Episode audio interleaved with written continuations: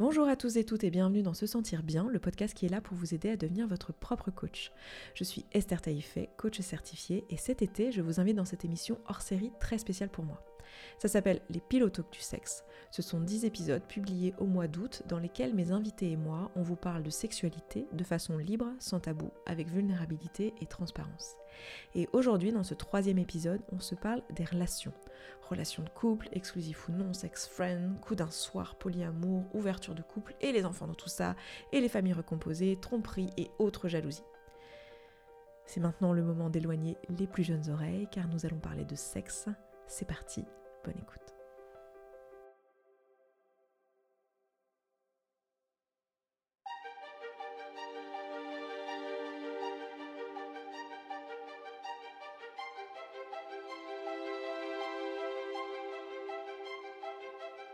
toujours défini comme libre et j'ai jamais compris euh, pourquoi est-ce que le fait d'aimer quelqu'un, ça autorisait cette personne à avoir un regard sur qui je pouvais aimer d'autres et ce que je pouvais faire avec? Pourquoi je suis malheureuse Pourquoi j'arrive pas à, à, comme tout le monde, qui a l'air de vivre ça de façon géniale, et, et puis toutes ces personnes qui, qui ont une sexualité euh, plaisante et tout ça, alors que moi... Euh, en fait, c'est tellement loin de, de la vie normale des vrais gens. Cette existence-là de la personne avec qui je suis mariée, c'est pas la personne avec qui je vais faire des enfants. Déjà, rien que ça, euh, ça bug. Et en même temps, enfin, je voyais qu'il y avait cet idéalisme d'amour universel. On peut aimer les gens et l'amour, ça pourrait être juste un cadeau qu'on donne à quelqu'un. Et ce que je voyais des relations, en fait, c'était pas un cadeau qu'on donne à quelqu'un, mais c'était hop, je, je m'accroche à quelqu'un, euh, je deviens, on devient codépendant à deux, on essaye de prendre à l'autre. Si l'autre s'écarte un petit peu, ah, il y a de la jalousie, du déchirant. Obligation d'être un martyr. En fait, la relation amoureuse, c'est quelque chose où tu dois souffrir, en fait. Tu dois être en couple, c'est hyper important parce que l'amour, c'est beau, c'est génial, mais tu dois souffrir. Si tu as des désirs pour d'autres personnes, c'est mal. C'est humain, mais c'est mal. Ok, si on souhaite avoir une, famille et, ces enfants, est-ce qu'ils vont être stables et, qui sont les parents et, est-ce qu'on vit tous ensemble et est-ce que sinon ils prennent le train et enfin voilà.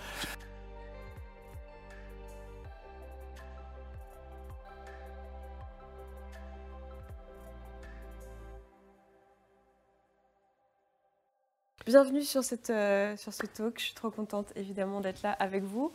Et euh, merci d'avoir accepté l'invitation. Et j'ai envie de vous présenter un petit peu euh, l'intention de la discussion qu'on va avoir aujourd'hui pour que vous sachiez de quoi on va parler. aujourd'hui, on va parler de relations. Donc, relations au sens large, relations amoureuses, peut-être amicales aussi qui viendront dans la conversation, je ne sais pas. Poly, mono, couple ouvert, sex friend, polyamour, romantisme, coup d'un soir, tromperie, jalousie, amitié câline, mm. tous ces sujets-là. Euh, euh, et, l'intention, c'est vraiment que ce talk s'adresse à des personnes qui potentiellement sont intéressées par ces sujets mais ne connaissent pas. Donc, dans une intention de, transmission, de partage d'expérience. Euh, du coup, la première chose que j'ai envie qu'on fasse, si ça vous convient, c'est qu'on fasse un petit tour avec prénom, pronom et un mot que vous évoque le sujet d'aujourd'hui. La première personne qui commence et après on tourne dans le sens trigonométrique, dans ce sens-là. ok. Donc, euh, qui veut se lance? Méta, elle, liberté. Euh, Esther, elle, hmm, légitimité. Jules, il, diversité. Lille, il, amour. Will, il, richesse. Euh, Carolina, elle et euh, compète. Hmm. Pas compétition. Hmm. Ok, trop cool. Euh, je pense que ça pourrait être cool qu'on commence par juste les uns les unes après les autres, euh, partager un petit peu notre expérience avec le sujet d'aujourd'hui. Donc, euh, qu'est-ce qui fait que vous êtes là, que vous aviez envie de partager sur ce talk-là? Euh, bah, Je vais Heureusement qu'il y a des extravertis, c'est trop Et puis, Euh, Je suis pas seulement extraverti, je suis un peu une pro de, ce- de ces sujets-là. Très bien. Ça fait Je veux que tu me dises pourquoi du coup. plusieurs euh, ouais ça fait ça fait plusieurs années en fait que je que je propose du contenu euh, médiatique euh, sur euh, le sujet des relations euh, amoureuses et notamment plurielles et euh, que c'est mon un de mes sujets de, de, de- de travail et de réflexion principaux. Euh, j'ai fait euh, de- depuis 2009 à peu près, euh, j'ai commencé à proposer des contenus de blog, puis j'ai participé à des documentaires, et puis enfin voilà, j'ai euh, participé à différentes formes de, de contenu, mais en fait depuis le début de ma, de ma vie amoureuse, moi je suis alors, poli, je l'étais pas, enfin, le mot n'existait pas encore Mhm. euh, quand j'ai commencé, en tout cas pas dans, mon, dans, dans ma structure, mais, mais libre, ouais. Je me définis, enfin, je me suis toujours défini comme libre et j'ai jamais compris euh, pourquoi est-ce que le fait d'aimer quelqu'un, ça autorisait cette personne à avoir un regard sur qui je pouvais aimer d'autres et ce que je pouvais faire avec? Donc ça, là, bon, je pense que c'est peut-être moi qui n'ai pas la lumière à tous les étages non plus, hein, mais là, il y avait vraiment un truc qui échappait complètement à ma compréhension, mais y compris intellectuelle, je ne comprenais pas. Euh, et donc ça m'a donné envie de, de, comprendre, d'analyser euh, culturellement pourquoi est-ce qu'on on pouvait donner par son amour autant de pouvoir à quelqu'un sur notre vie. Et, euh, et, comment y échapper en fait? Parce que moi c'est un pouvoir qui ne me convenait pas du tout. Et donc du coup que je me suis appliqué à... euh, euh, bah, je, me suis appliqué à construire des relations euh, qui avaient tous les avantages de la relation amoureuse traditionnelle, avec l'engagement, avec la projection dans l'avenir, avec la séduction, avec la sexualité, avec tout, sauf le contrôle. Euh, et, et remplacer le contrôle par la confiance. Et euh, j'ai commencé à avoir une assez chouette vie affective, émotionnelle, sexuelle. Enfin voilà, ça, ça a embelli un peu tous les aspects de ma vie, y compris intellectuelle et professionnelle, puisque j'en ai plus ou moins fait mon métier quand même, de, de, de, réfléchir là-dessus, de transmettre. euh, de partager mes, conclusions et, euh, et, c'est ça éclaire la vie d'un jour beaucoup plus brillant et coloré, et, euh, plein, de, plein de surprises, euh, et, et- et qui paradoxalement d'ailleurs permet de, euh, d'accepter beaucoup plus les périodes de, de calme plat, les périodes sans libido, les périodes, sans, les, les périodes de célibat, les périodes de, de confinement.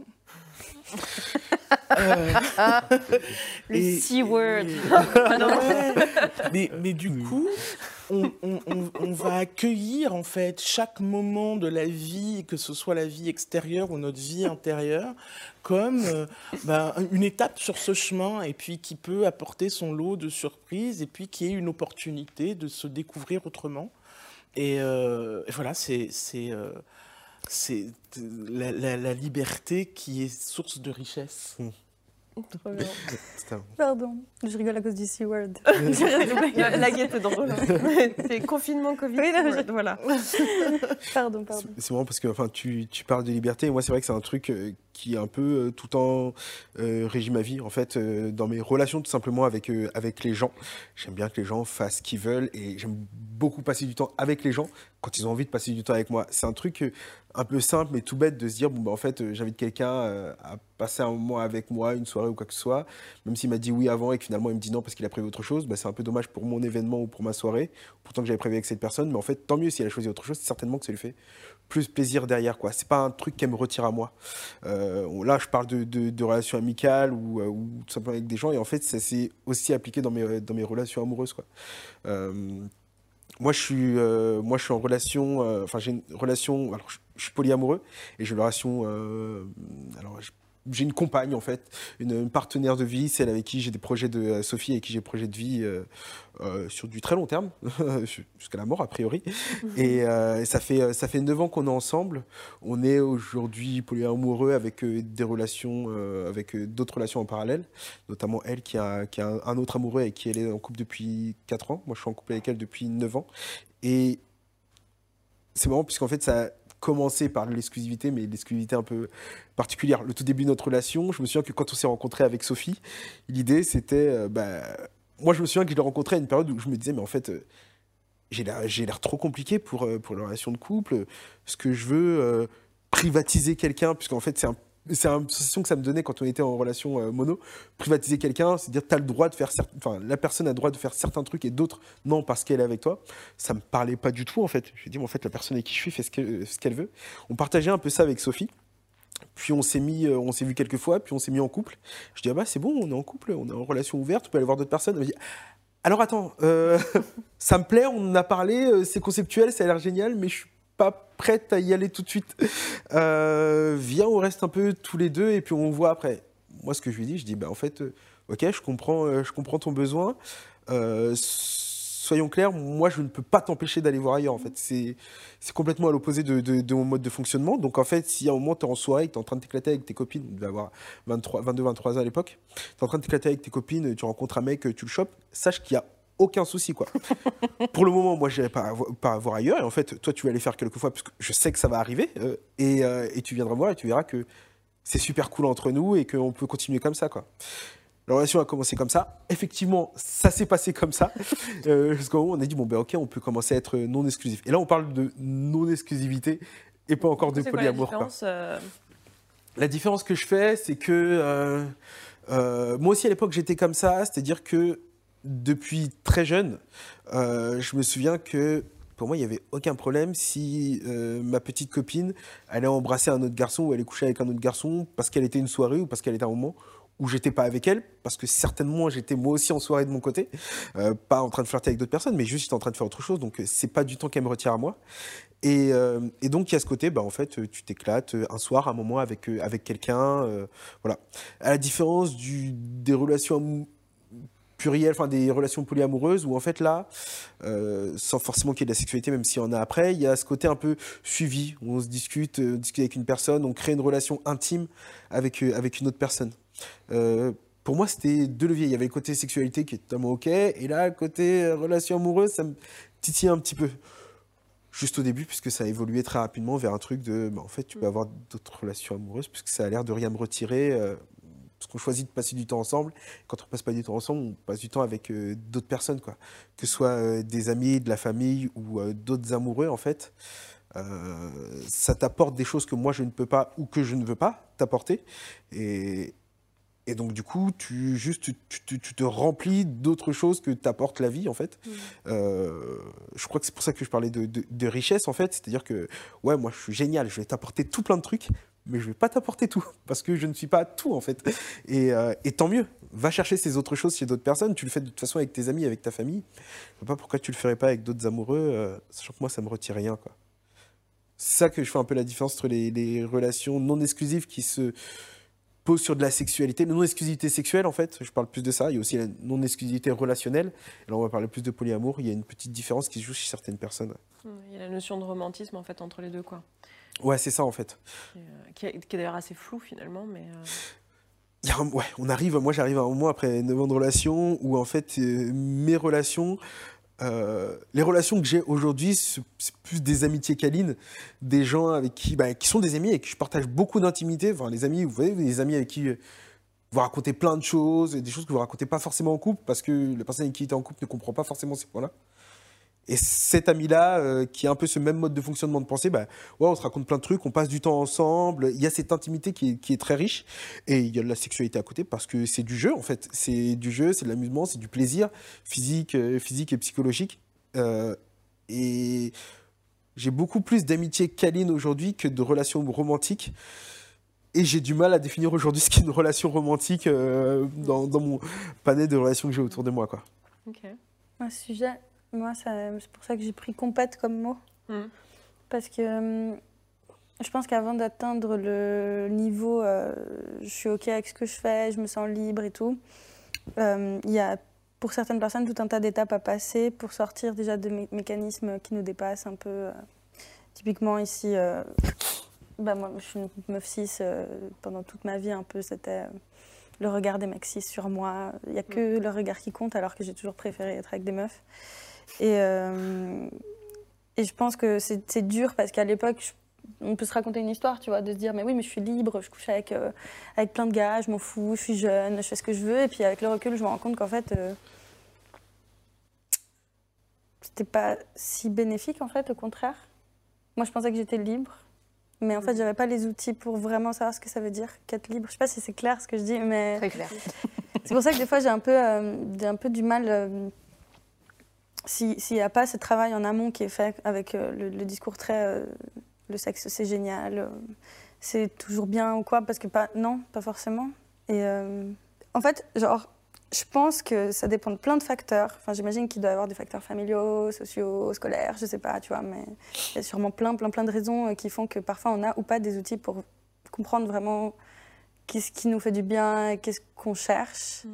En l'occurrence, euh, dans mon cas, c'était très défaillant parce que du coup, avant même de réfléchir à vivre des relations libres, j'enchaînais plein de relations euh, dans justement ce truc d'hétérosexualité forcée. Et puis en pensant que j'exerçais une forme de liberté alors que avec le recul, je me dis, j'aurais bien voulu peut-être euh, avoir d'autres discours et qu'on m'éclaire, enfin peut-être comprendre plus jeune que c'était ok d'aimer les filles et que genre peut-être que j'aurais bien meilleur temps de me consacrer à ces relations-là plutôt que de les refouler, d'alimenter de la lesbophobie intérieure et tout. Et euh, du coup, il y a eu toute cette période de relations euh, compulsives quoi, avec les gars, et, euh, enfin les mecs cis. Et après, j'étais en couple pendant 4 ans avec un homme merveilleux que j'ai quitté. Ce mec avec qui c'était génial. Et au début, on était en polyamour. Et d'ailleurs, on en parlait beaucoup. C'était un peu grâce à toi que je m'étais fait ce genre de réflexion. Et pareil, à ce moment-là, je me disais trop bien un outil de libération, un outil de. Mais je restais dans des schémas comme ça parce qu'en fait, là où, je- quand j'allais voir ailleurs, dans cette relation, ça restait des gars, cis, avec qui ça allait pas du tout. et, et du coup, j'étais là, mais pourquoi? Enfin, qu'est-ce que- Et je me frustrais, tu vois. Mais du coup, euh, j'étais super frustrée parce que je me disais, mais pourquoi je suis malheureuse? Pourquoi j'arrive pas à, comme tout le monde qui a l'air de vivre ça de façon géniale et, et puis toutes ces personnes qui, qui ont une sexualité euh, plaisante et tout ça, alors que moi, euh, pff, pendant des années, c'était super dur en fait. Et, euh, et là vraiment j'ai passé un cap, c'est quand j'ai décidé de quitter du coup mon ex et d'enfin vivre la vérité intérieure, tu vois. et euh, Hmm. ça fait du bien. On va aimer ce talk, on va bien pleurer. Non, mais ça fait du bien parce que pour la, pour la première fois, j'ai l'impression d'être enfin dans une démarche où je, je sais ce que je veux, je sais ce qui me fait du bien et j'arrive à mettre des limites. Ouais. Mais c'était un long apprentissage et, et c'était très douloureux. c'était c'était vraiment douloureux, mais, mais là maintenant, je pense que j'ai les outils. Et ces outils, ils ont été multiples. Ça a été la déconstruction de, mon homophobie intérieure. Euh, ça a été euh, le féminisme beaucoup, qui m'a aidé aussi à repenser mes relations avec, le reste du monde d'ailleurs, et les cis en général. Euh, et plein d'outils comme ça qui maintenant créent une base de données, je sais pas comment dire, mais des- ouais, vraiment, je me sens armée. Bon, il y a aussi la psychothérapie à côté pour plein d'autres choses qui m'ont aidé à comprendre les dynamiques familiales défaillantes, euh, tout ce qui a trait à l'abandon, à l'attachement, tout ça. Et maintenant, je sens que ah, Hmm. oui, là, ça a l'air d'être cohérent. Et maintenant, j'arrive à dire que je me sens bien et libre et que oui, j'arrive à vivre ces relations, qu'elles soient polyamoureuses ou pas. Enfin, pour l'instant, c'est pas vraiment du polyamour entre guillemets. Je crois que j'ai pas eu de, assez de temps pour euh, générer ce genre de relation.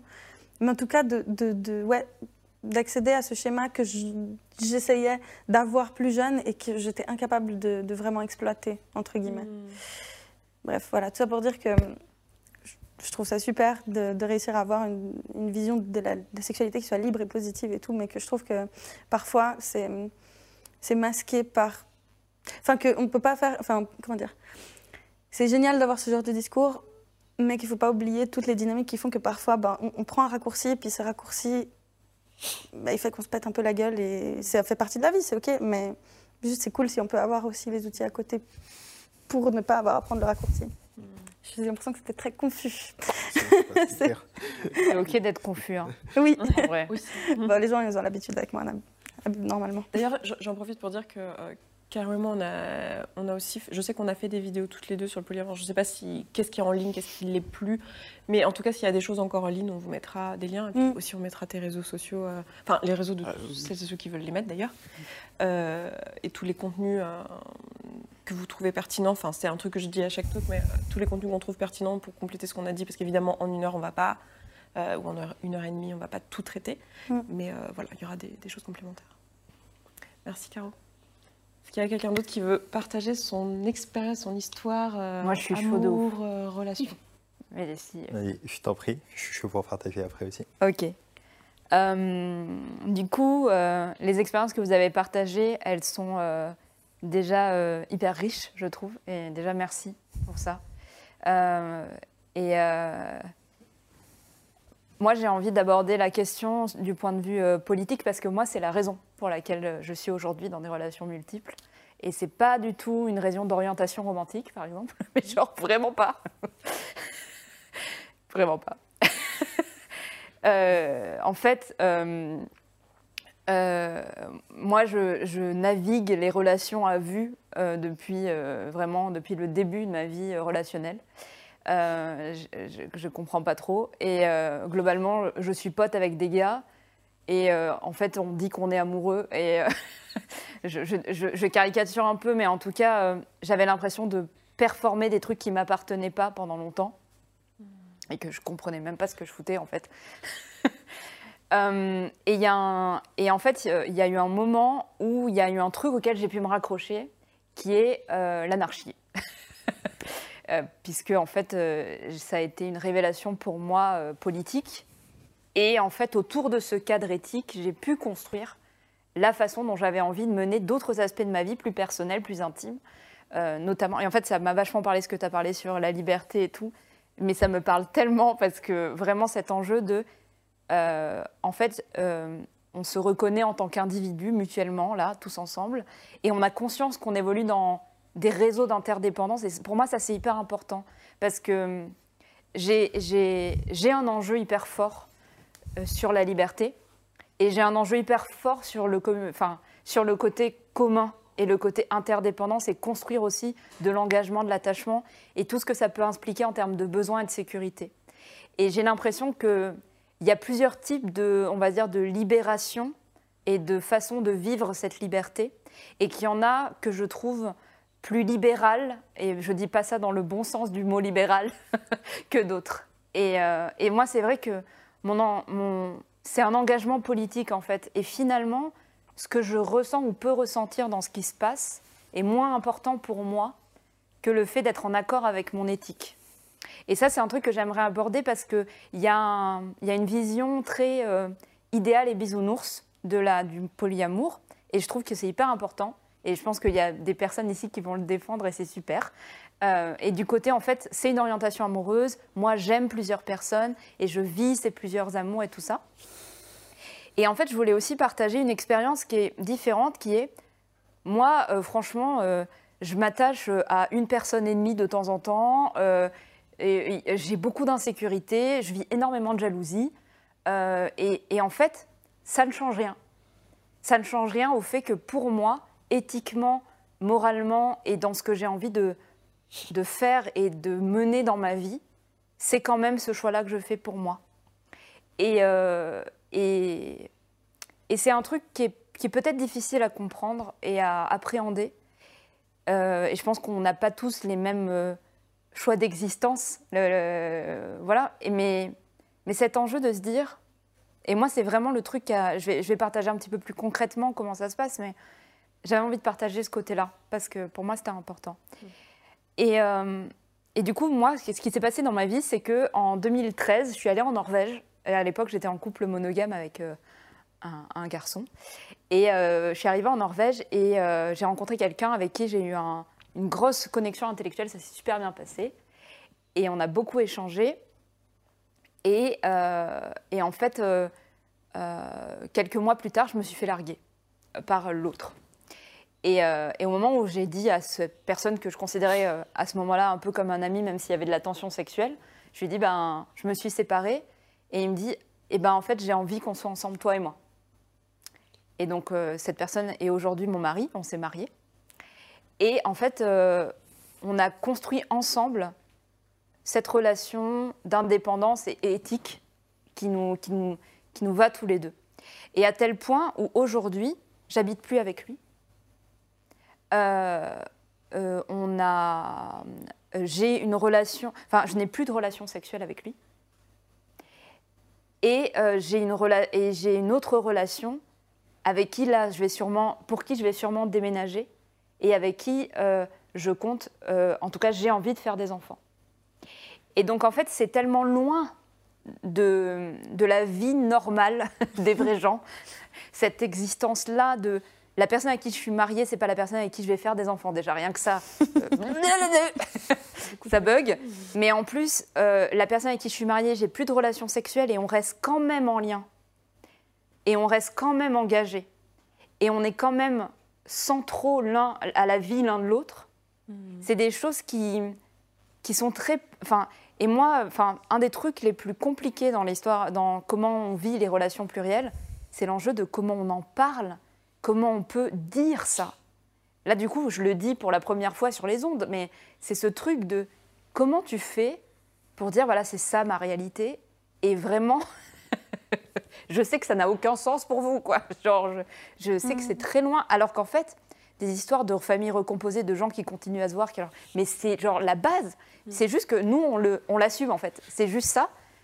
Ce que j'aime bien dans ce que tu dis, c'est que euh, il y a sûrement d'autres gens qui vivent des expériences similaires, Mais bien sûr. mais comme, enfin qui, qui, euh, mais comme, c'est comme si pour assumer cette nouvelle étape, il fallait passer forcément par des sentiments odieux envers le passé, tu vois, Exactement. de rejet, de mépris, de oui mais ça c'est fini, on se parle plus. Alors que justement c'est juste cette euh, paix qu'il peut y avoir entre ex Exactement. ou pas, euh, des ex ou juste des, des relations qui changent. Euh, c'est trop inspirant, je trouve. Mais c'est en fait, ce que tu viens de dire me donne, en- donne le point de ce que j'avais envie de développer. C'est cet enjeu de la détresse et la souffrance.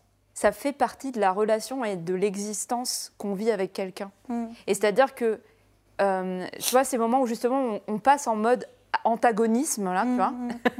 Parce qu'en fait, finalement, là, tu dis que tu as quitté euh, ton. Tu vois, je sais pas comment ça s'est passé, hein, mais Mm. ce truc de. En fait, une, vraie, une séparation peut être la bonne version de la paix. Ouais, Tu ouais, vois ouais, exact. Et de la même façon que rester ensemble alors qu'on baisse plus ensemble et qu'on veut plus habiter ensemble, c'est peut-être la bonne version de la paix pour Mhm. d'autres, tu vois. exact. Et c'est cet endroit de à quel endroit on peut essayer de pas se détester et de pas se faire la guerre et qu'on peut plutôt se faire l'amour et l'interdépendance et le, et le lien quoi. Et c'est hyper compliqué, je dis ça comme si c'était facile mais c'est la galère de ouf. Moi j'ai fait plein de conneries mais vraiment euh, je pourrais en faire des livres. Mais c'est ça et mais ce que j'avais envie de défendre ici en tout cas c'est cette espèce de d'idéal et de de trucs qu'on essaie de bâtir un, comme, un peu comme un cap. Et moi, c'est vrai que le côté politique m'aide énormément parce que du coup, c'est plus grand que moi. Tu vois, il y a ce côté, c'est plus grand que moi. Donc en fait, je le fais pas juste pour ma petite personne et mon petit couple. Mm. Je le fais aussi pour d'autres. euh, un truc un peu, qui me dépasse un peu, quoi. Merci. Yes. Oui, je vois qu'il y a pas mal de choses qui ont été dites euh, qui me touchent. Hmm, je crois que j'ai- envie de partager un petit peu comment je suis arrivé au polyamour parce que euh, euh, enfin, pa- parce qu'en fait j'ai grandi euh, dans un schéma complètement classique quoi Mhm. et euh, avant que le avant que ça se présente cette question euh, peut-être de s'ouvrir au polyamour euh, relations ouvertes etc euh, c'était même pas dans mon scope de euh, c'est censé être possible ou exister quoi enfin j'avais jamais euh, mais et je vois enfin pour moi il y a eu avec le en fait ce que je vois c'est qu'avec le recul euh, toute mon adolescence quand les relations se sont construites que j'ai eu de premières relations amoureuses euh, notamment une relation passionnelle puis une relation qui l'était moins euh, je suis passé par Enfin, je vois qu'il y avait plein d'endroits en fait où je sentais des formes de, de dissonance cognitive, des, enfin, notamment le fait de ressentir de la jalousie, euh, de voir qu'il y a de l'attachement, de voir, enfin, dans mes relations ou dans les relations d'amis autour, des personnes euh, qui se déchiraient, qui se détestaient. euh, Enfin, en fait, plein de trucs qui étaient dans, enfin, ce que tu disais, Lille, mais dans la, dans la souffrance en lien avec la relation. Et à côté de ça, je vois, enfin, j'ai grandi avec mes, mes parents sont pas mal portés sur la spiritualité. Mon père a écrit euh, deux, trois bouquins, enfin, ou coécrit des bouquins autour de la spiritualité. Et il y avait cette notion un petit peu d'amour universel, de on peut aimer tout le monde euh, enfin, qui me parlait. Et en même temps, enfin, je voyais qu'il y avait cet idéalisme de- d'amour universel. On peut aimer les gens et l'amour, ça pourrait être juste un cadeau qu'on donne à quelqu'un. Et ce que je voyais des relations, en fait, c'était pas un cadeau qu'on donne à quelqu'un, mais c'était Tellement. hop, je, m'accroche à quelqu'un, euh, je deviens, on devient codépendant à deux, on essaye de prendre à l'autre. Si l'autre euh, s'écarte un petit peu, ah, il y a de la jalousie, du déchirant, des trucs. Et, enfin, et j'ai vécu ça et je me disais, mais c'est quoi ce truc qui se passe quoi? Enfin, j'a- J'aspire plus à aimer les autres êtres humains, à, à pouvoir euh, donner quelque chose, être un cadeau un petit peu. Et je vois, enfin, ma première relation passionnelle, euh, enfin, j'avais 17 ans du coup, premier amour, et je ressentais un truc avec toutes les injonctions on a 17 ans, on se dit qu'on s'aime, on doit avoir de la sexualité, et je mettais une pression énorme. Enfin, à ma partenaire sur le fait qu'on ait de la sexualité, c'était, on n'en avait jamais eu tous les deux, etc. Et avec le recul, je me dis, mais enfin, qu'est-ce que j'étais en train de reproduire euh, comme truc, etc. Enfin, du coup, on n'en a jamais eu, certainement, parce que je mettais trop de pression aussi, et, et je pense que c'est une bonne chose. Euh, mais, mais je vois qu'après, enfin, enfin, j'ai- navigué un peu de relations avec des trucs de jalousie, d'attachement, des choses comme ça, à voir ça autour de moi, et euh, enfin, ça me faisait bugger, quoi.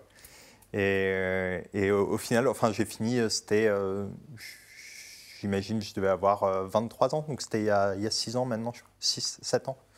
Euh, je ne sais plus exactement, il faudra que, que je demande. Euh, mais euh, où j'ai rencontré euh, Dani, qui était là il y a deux talks, du coup, euh, pour, euh, pour ne pas la outer. Mais je pense qu'elle est OK euh, que j'en parle, elle en a déjà parlé publiquement. Et où, quand on s'est rencontrés, enfin, on, a, on a eu un petit peu un crush. Et moi, j'étais encore complètement dans mes schémas de euh, bah, on a un crush, euh, bah, tiens, on n'a qu'à sortir ensemble, être un couple. C'est le seul truc qui existe, quoi. Et où elle m'a mis un stop direct. Elle sortait d'une relation avec quelqu'un qui était très jaloux, très possessif. Et elle m'a mis un stop direct en me disant Attends, euh, pour moi, c'est pas OK, la jalousie, qu'on s'attache, etc. Elle n'avait pas énormément d'expérience de ça non plus, mais elle connaissait des gens qui étaient polyamoureux ou dans des relations ouvertes. Et elle m'a dit ben, Moi, c'est OK qu'on se voit, etc., qu'on construise quelque chose. Euh, par contre, j'ai besoin de mon espace, j'ai besoin qu'il puisse se passer d'autres trucs à côté.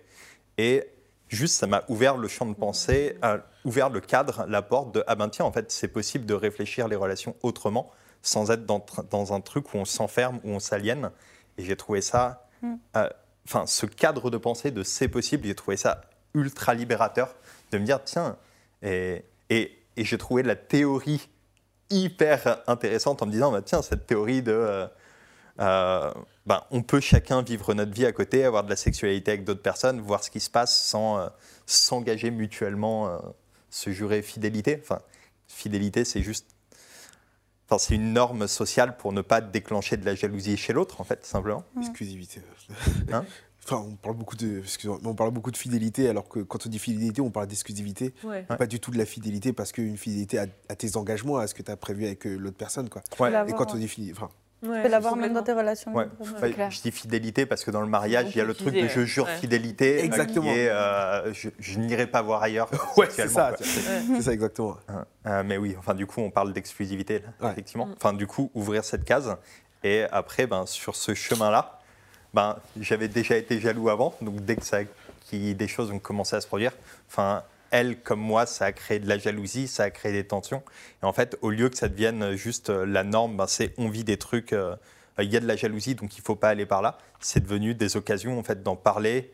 euh, et ça nous a, enfin pour moi, ça a été les six dernières années avec euh, Ça a été un chemin de, de connaissance de soi, de développement personnel, Tellement. qui a été dingue en fait, juste euh, parce que être en relation ouverte, puis en polyamour vraiment depuis trois ans, où on n'est pas, on n'était pas, enfin on est passé de ce truc comme Will de ouvert un peu euh, sexuellement, on peut aller voir, enfin on, on s'interdit pas des trucs, à en fait on a plusieurs relations euh, amoureuses euh, toutes les deux, et enfin et ça. Enfin, ça a créé énormément de tensions, de trucs. Ça a été l'occasion d'en discuter ça a été ouf, quoi. Et enfin, je crois que j'avais envie de partager ça surtout pour des personnes. Enfin, pour partager que pour moi, ça avait vraiment été un chemin. Enfin, c'est pas inné de se dire, ah, tiens, on peut ouvrir les relations et, et ça va être bisounoursland, ça va être fluide. Je veux dire, euh, va pas y avoir de jalousie, va pas y avoir de tension. Euh, Enfin, je- j'ai vécu, euh, j'ai vécu des sentiments de jalousie, de rejet, de peur, euh, enfin, de plein de choses en fait. Mais en fait, c'est possible de vivre ça et de se dire, bah, tiens, qu'est-ce que j'en fais, comment je les processe? Et comment je traverse ça? Plutôt que de dire ah je ressens de la jalousie, donc je dois contrôler mon ou ma partenaire euh, pour ne plus ressentir ce sentiment quoi. En gros, tu vis des- les mêmes sentiments négatifs, mais juste tu les, ils correspondent pas au schéma classique de l'amour romantique où les, les sentiments négatifs, ils ont telle conséquence ou ils impliquent du coup telle conclusion, mais juste ils sont là et on en fait quoi et, et- et on les transforme quoi. C'est- Moi, je vois vraiment. C'est pas que tout d'un coup on se désincarne et on sent plus les choses euh, comme avant, mais juste que on en fait.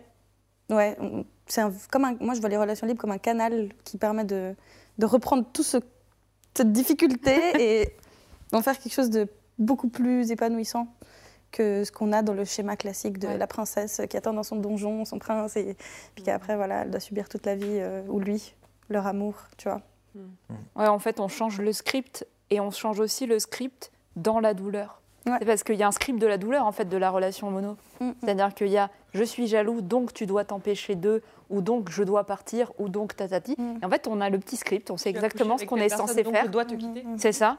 Et, et en fait, ce petit script, on le. À partir du moment où tu dis, vas-y, on arrête, Mm. en fait, tu es obligé d'inventer. À ce moment-là, tu fais. Et du coup, on fait quoi Et du coup, on fait Eh. un talk euh, où on parle de toutes les façons possibles et, C'est ça. et on ne sera pas exhaustif. quoi. Ouais, c'est ça. C'est clair. Un truc qui me faisait un peu flipper comme ça dans les, euh, dans les relations monogames exclusives, cette espèce de euh, nécessité d'être un. Enfin, obligation d'être un martyr. En fait, la relation amoureuse, c'est quelque chose où tu dois souffrir, en fait. Tu dois Mhm. être en couple, c'est hyper important parce que l'amour, c'est beau, c'est génial, mais tu dois souffrir. Si tu as des désirs pour d'autres personnes, c'est mal. C'est humain. Mais c'est mal et tu dois pas les vivre.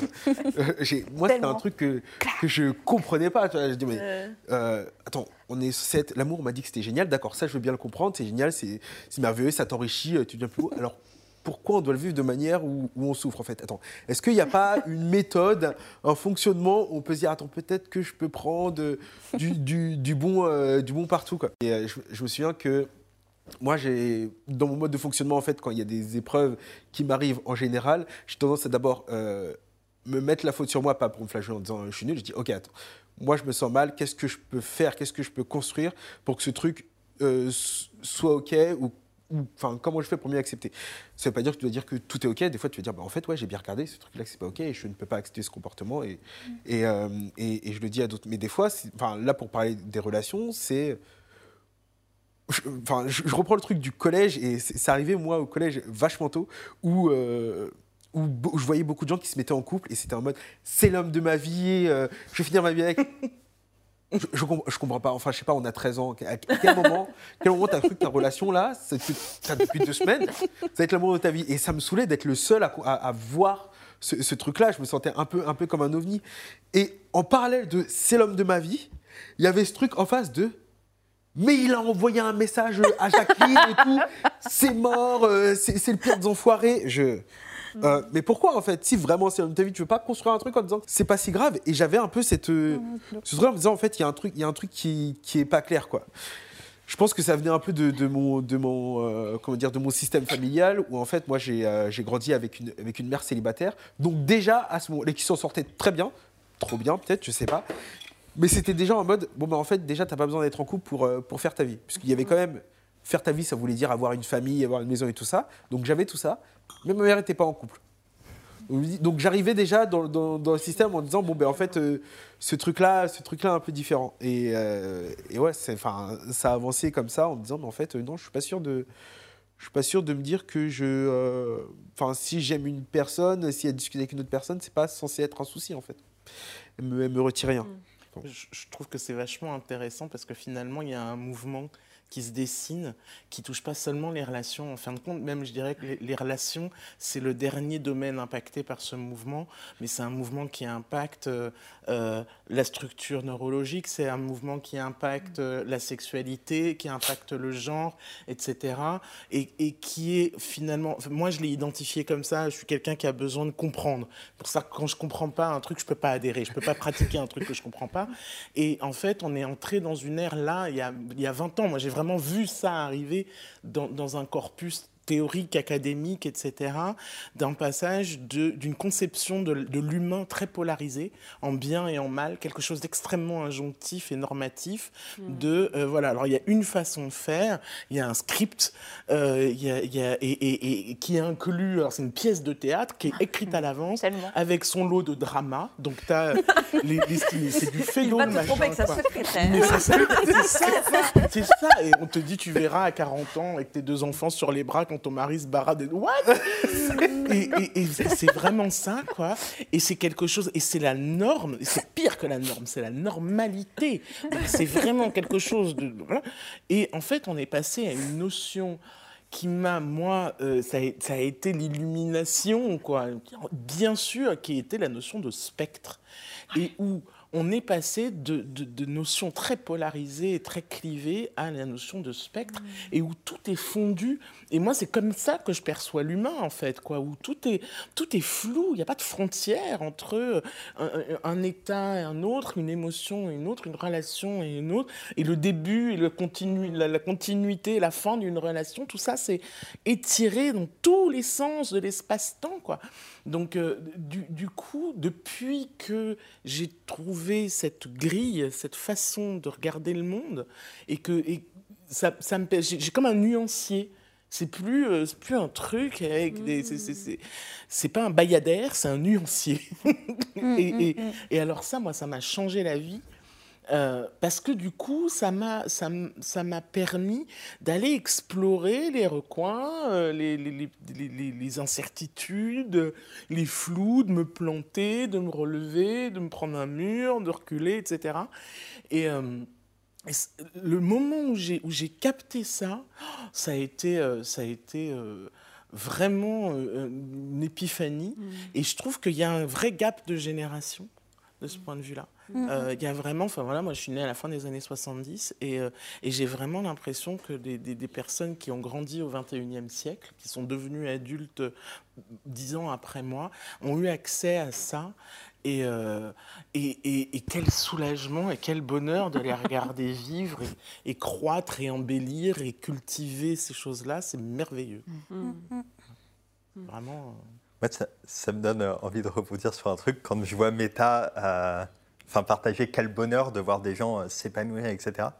Et enfin, moi, moi j'ai envie de faire le parallèle avec les relations au final, où, euh, enfin, où, je trouve ça dingue que bah, dans les relations normales, finalement, le schéma, c'est quand un ou une partenaire bah, peut tomber amoureux d'une autre personne, au lieu de se dire waouh, c'est trop bien, c'est extraordinaire pour lui ou pour elle ce qu'il ou elle vit, euh, ben, il y a un truc de c'est horrible, c'est mal, c'est la fin du monde, etc. Il n'aime plus la, la personne d'avant. ouais. Et enfin, en, en tant qu'être humain, j'ai l'impression euh, enfin, qu'on a envie en fait de pouvoir souhaiter le, le bonheur des autres, etc.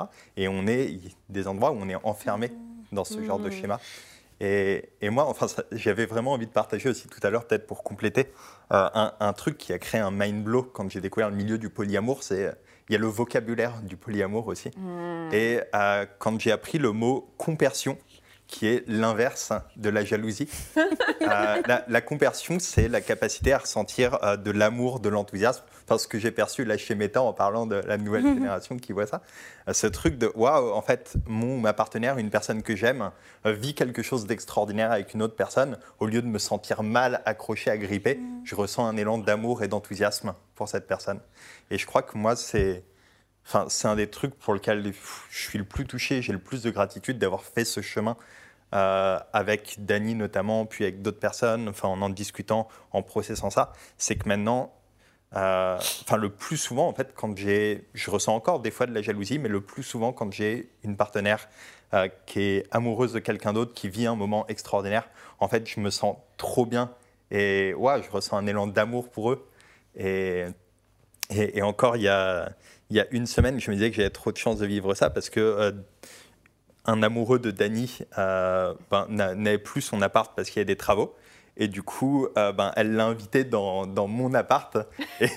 Et, je, leur laisse ma chambre pour ça. Et je peux me dire, waouh, ben, c'est trop bien. Ils peuvent passer un moment comme ça euh, en amoureux et, vivre un moment trop chouette. Et, et je suis pas dans ce truc de non, il faut, il faut pas que ça existe, il faut pas que je le voie, etc.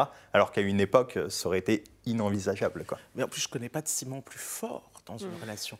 Dans- dans- dans- quand, on, quand on est, enfin, personnellement, dans, dans- dans ma relation avec euh, le père de mes enfants, avec qui je suis depuis 13 ans, qui est mon mari, euh, avec qui je vis, euh, qui est voilà, qui est euh, et euh, il a des amoureuses.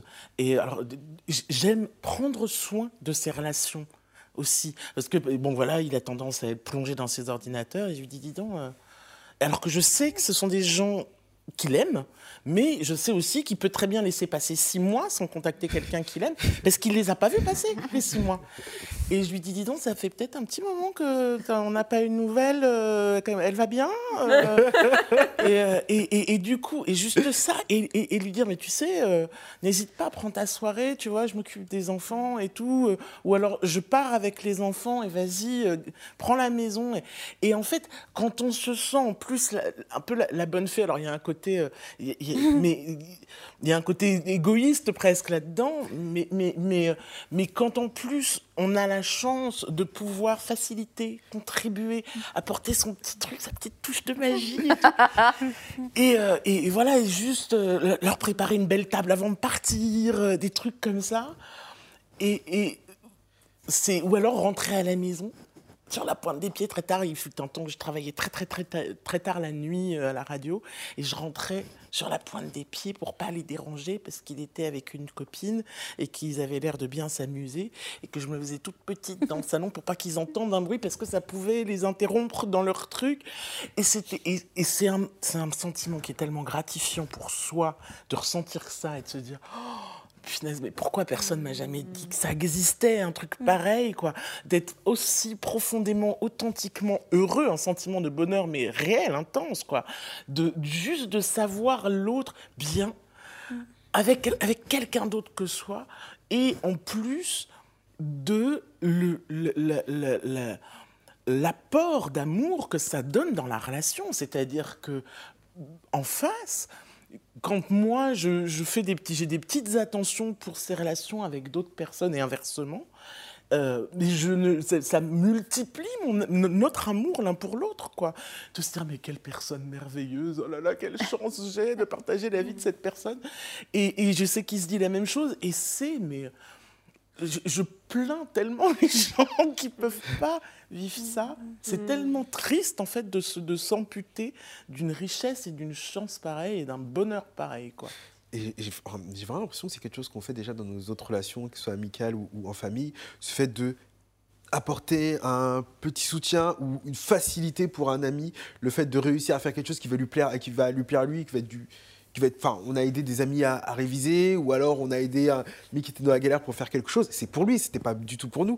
En fait, le plaisir qu'on prend, le plaisir qu'on prend, c'est juste, putain, mon ami, il va être bien après ça, et en plus, il est bien grâce à nous. On est super content. Pourquoi ça marche pas dans les relations? Pourquoi, enfin, pourquoi ça ne devrait pas être pareil dans les, re- dans les relations amoureuses, quoi? Et c'est là qu'arrive la comparaison dont on parle. J'ai l'impression qu'on nous a beaucoup raconté ce mensonge de, ouais, tu peux faire ça pour les autres, mais pour les relations amoureuses, non, tu peux pas aider ton amoureuse à avoir du plaisir et du bonheur avec d'autres personnes. Pour moi, c'est strictement l'inverse. Enfin, on nous a tellement monté la relation amoureuse comme l'amour ultime, d'accord? Donc, si c'est l'amour ultime, c'est censé être la personne que tu es censé le plus aider à se sentir bien, que ce soit avec toi ou que ce soit avec, euh, avec euh, d'autres personnes, quoi. Et euh, il y, a ces- il y a cet autre point sur, sur lequel je voulais, je voulais revenir, sur le truc de... euh, on parle beaucoup, enfin, il y a beaucoup de gens, donc quand je leur parle de polyamour, la première question c'est euh, Mais t'as pas peur que cette personne elle, elle parte avec, euh, avec quelqu'un d'autre? Je veux dire, mais en fait, je crois que c'est exactement, si hein. exactement l'inverse en fait. Quand on, a, on, on vit avec quelqu'un et cette personne rencontre d'autres personnes, que ce soit au boulot, des amis d'amis, en, en soirée et tout ça, si par hasard, elle finit par avoir une super connexion avec cette autre personne, euh, tu vas avoir ton partenaire qui va être dans des relations euh, par défaut, qui va être un peu tiraillé en mode mais je commence à avoir un sentiment pour cette autre personne, est-ce que j'aime vraiment mon amoureux, comment ça se fait que j'aime l'autre et tout? Non, enfin l'amour se démultiplie, hein. tu, tu- tu aimes plusieurs personnes, c'est ça c'est juste physiologique en fait, tu aimes, tu aimes plusieurs personnes, donc faut pas s'en faire pour ça. Et dans les relations par défaut, tu vas être posé à un moment où tu vas devoir faire un choix en fait, rester avec la personne avec qui t'es, ou alors tenter d'expérimenter ce nouvel amour avec, avec cette nouvelle personne.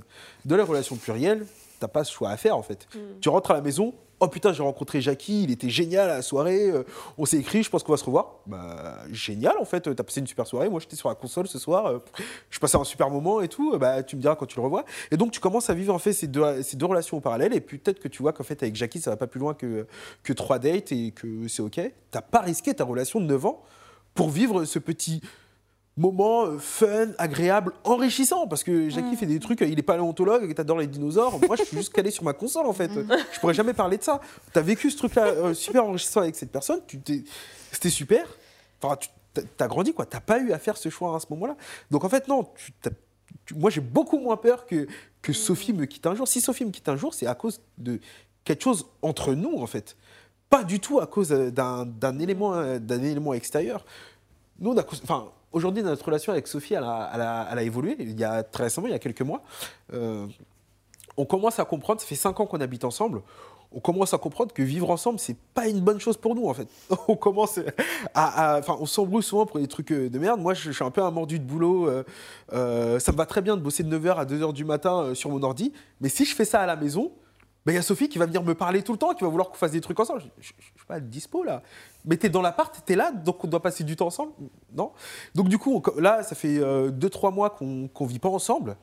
Putain, j'ai pu créer des événements de ouf euh, ces euh, ces 2-3 mois et, ça carbure. On se fait des deux, dates par semaine. Et c'est super, parce que quand on est en date, on est vraiment, on est vraiment ensemble. Quoi. Et donc, euh, ce projet, de, on a, on a on, s'est redit ensemble qu'on avait vraiment envie d'avancer ensemble, d'être ensemble, qu'on était euh, une relation primaire l'un pour l'autre. Mais le fait d'habiter ensemble, qui est, qui en fait ce qui existe dans l'ascenseur social dans la relation, dans la relation par défaut, bah non, ça on commence, on commence totalement à le virer de, notre relation. Et c'est très plaisant de pouvoir construire avec nos propres briques, de, Lego euh, notre relation. Quoi. Il y a plein de choses qui, me viennent par rapport à ce que tu dis sur, euh, sur lesquelles j'ai envie de rebondir sur euh, ce que tu disais, les relations qui évoluent. Euh, le fait d'avoir peur, c'est aussi un truc, une question que j'ai tout le temps. T'as pas peur qu'il te quitte avec quelqu'un d'autre, mais en fait, ce qui se passe, c'est que l'e- l'espèce de peur de oui, mais s'il trouve quelqu'un avec qui il a plus envie de faire sa vie, du coup, il va aller avec. Mais en fait, que tu sois monogame ou pas, c'est quelque chose qui arrivera. C'est-à-dire que, en fait, on se leurre avec le je vais rester toute ma vie. Genre, j'ai 13 ans, hein, donc je vais pas rester toute ma vie avec euh, cette personne. Et en fait, moi, ce que j'aime bien dans, le, dans cette vision, enfin, d'ailleurs, oui, je me suis pas, j'ai pas parlé de mon expérience avec tout ça, mais moi, je me définis comme polyamoureuse aussi. Et en fait, ce que j'aime bien, c'est cette notion de, j'ai vraiment l'impression d'aller au bout de l'expérience de la relation avec les relations avec, avec les personnes avec qui je relationne, en fait. Parce que j'ai pas une raison matérielle ou, ou structurelle, sociale ou quoi, de quitter cette personne, en fait. Je, je suis avec elle si j'ai envie d'être avec elle et pas parce qu'elle me comble pas ci ou pas ça ou parce que j'ai rencontré quelqu'un d'autre ou parce que je, je suis juste avec cette personne parce que j'ai envie d'être avec cette personne ou je ne suis pas avec cette personne parce que je n'ai pas envie d'être avec elle en fait. Et c'est ça c'est cette liberté là que je trouve moi dans le polyamour et qui me parle tellement, c'est cette notion de en fait, je suis vraiment là pour les gens en question, j'essaye pas de de transformer cette personne ou de manipuler cette personne pour qu'elle soit mon tout, mon, mon prince charmant là, parce que c'est pas le sujet en fait. Et il y a vraiment ce truc de il y a plus de place aussi pour être euh, soi dans la relation parce qu'il y a aussi moins d'injonctions à devoir euh, combler tous les besoins d'une personne, euh, etc. Quoi. Et du coup, je, je vais en profiter pour expliquer un petit peu moi d'où je viens et comment je vois le polyamour. parce que du coup, on parle beaucoup de relations multiples, mais c'est et pas étonnant en vrai, vu, vu le, le panel qu'on a ici. Mais bah, comme tout le monde ici, euh, moi je viens de la monogamie. Enfin, je veux dire, j'ai été éduquée dans un monde où euh, On dirait un autre pays. mariage, euh, tout viens de la monogamie. Là-bas, ce, ce pays lointain. Voilà, on parle une autre langue euh, là-bas que je ne comprends plus, j'ai oublié.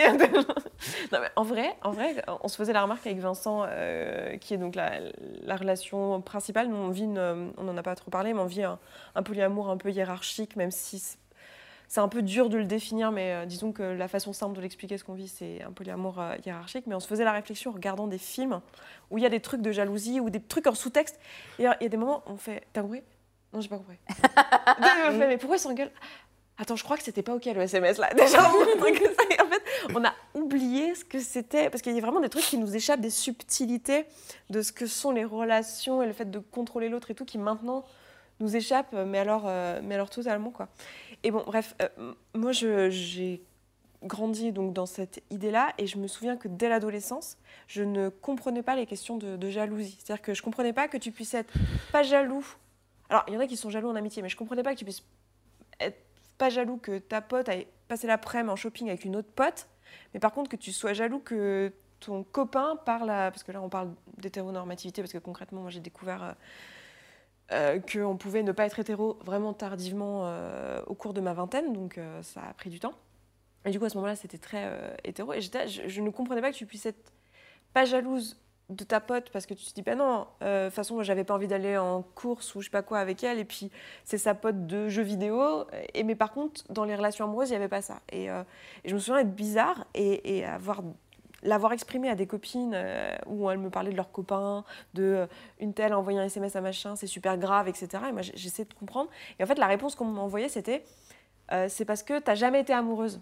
Et du coup, tu ne, tu ne connais pas. Et c'était vrai, j'avais jamais eu de copain. Et moi, j'étais bon, bah, le jour où j'aurai un copain, je comprendrai. Puis j'ai eu un copain à 20 ans. Et, et j'étais pas jalouse.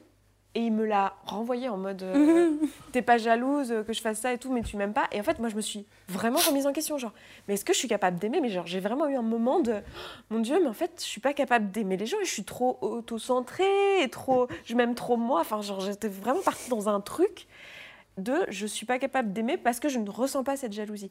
Et c'est en ça que hum, je pense que tu le disais aussi pour moi, le côté euh, orientation amoureuse, moi ça me parle ce concept-là et je me sens dans une orientation amoureuse que je n'ai pas choisie parce que ce concept de jalousie, et on a souvent des, questions dessus, euh, même euh, dans les CSB, tu vois, auprès de nos clientes et tout ça, qui, qui s'intéressent euh, aux relations multiples. Et c'est pas que je le comprends pas, que je l'ai jamais ressenti, mais je l'ai ressenti de manière égale dans le couple et dans tout le reste. Je suis jalouse de ah, moi, mon frère, il a eu le droit à une mobilette et pas moi, tu vois.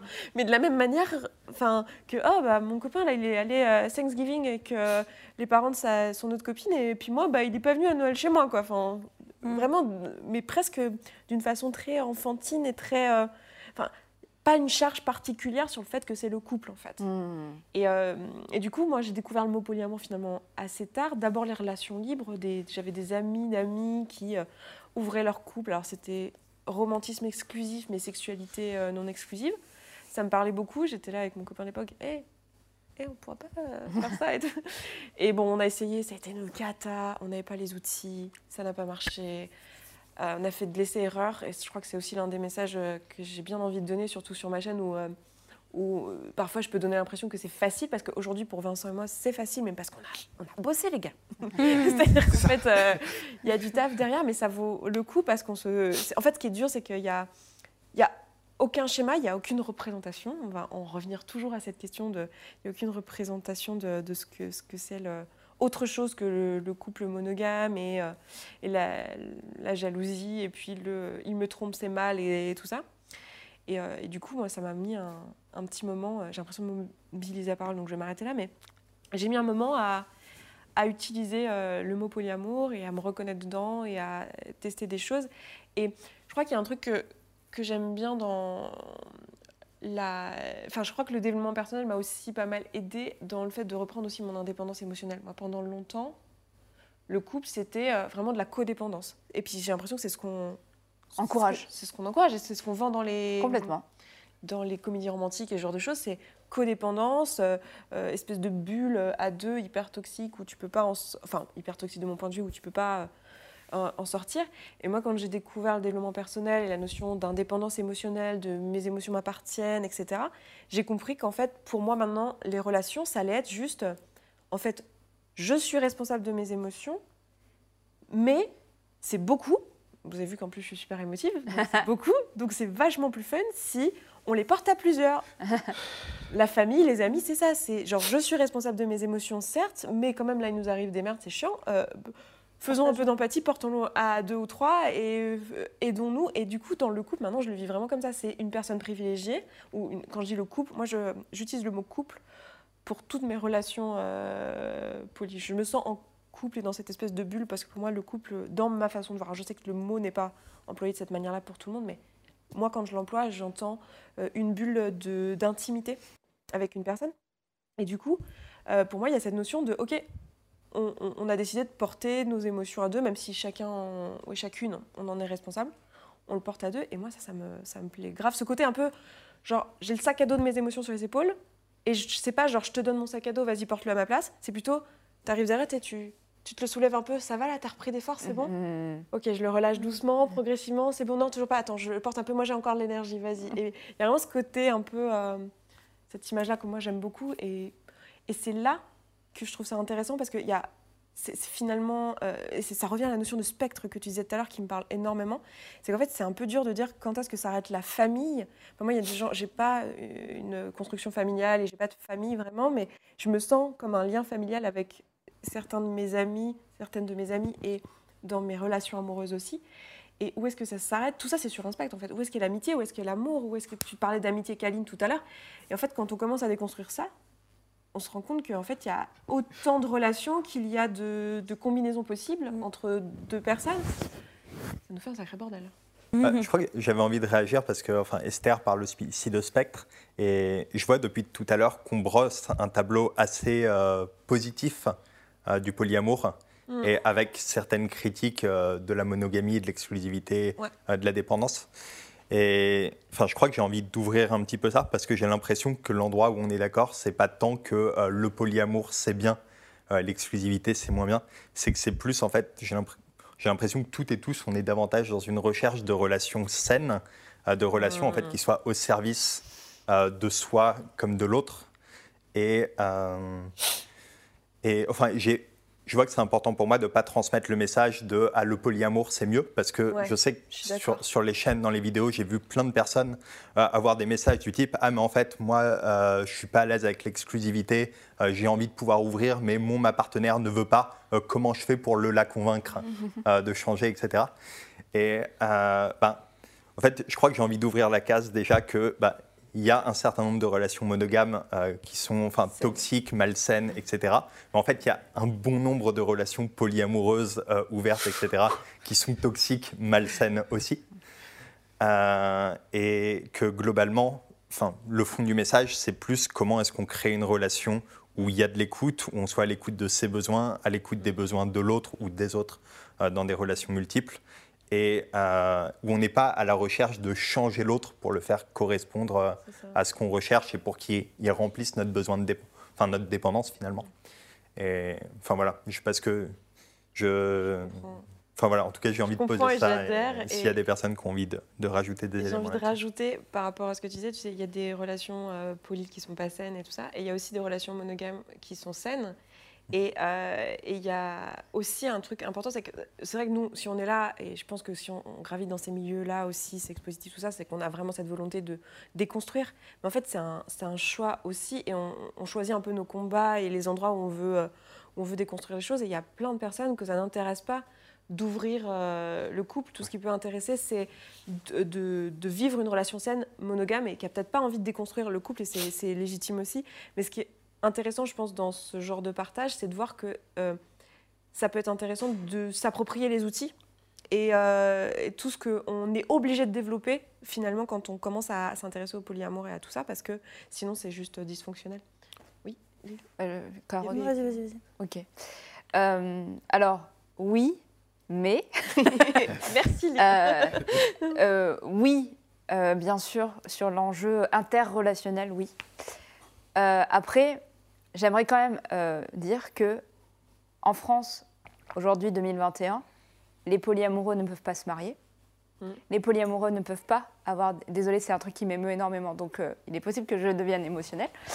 Mais les polyamoureux ne peuvent pas euh, fonder des foyers à plusieurs, et c'est interdit par la loi. On ne peut pas, je ne peux pas marquer deux personnes sur personne à prévenir en cas d'urgence quand j'accouche ou quand je suis très malade. Et je trouve ça tellement dégueulasse, mais ça, c'est vraiment, je trouve ça horrible et odieux.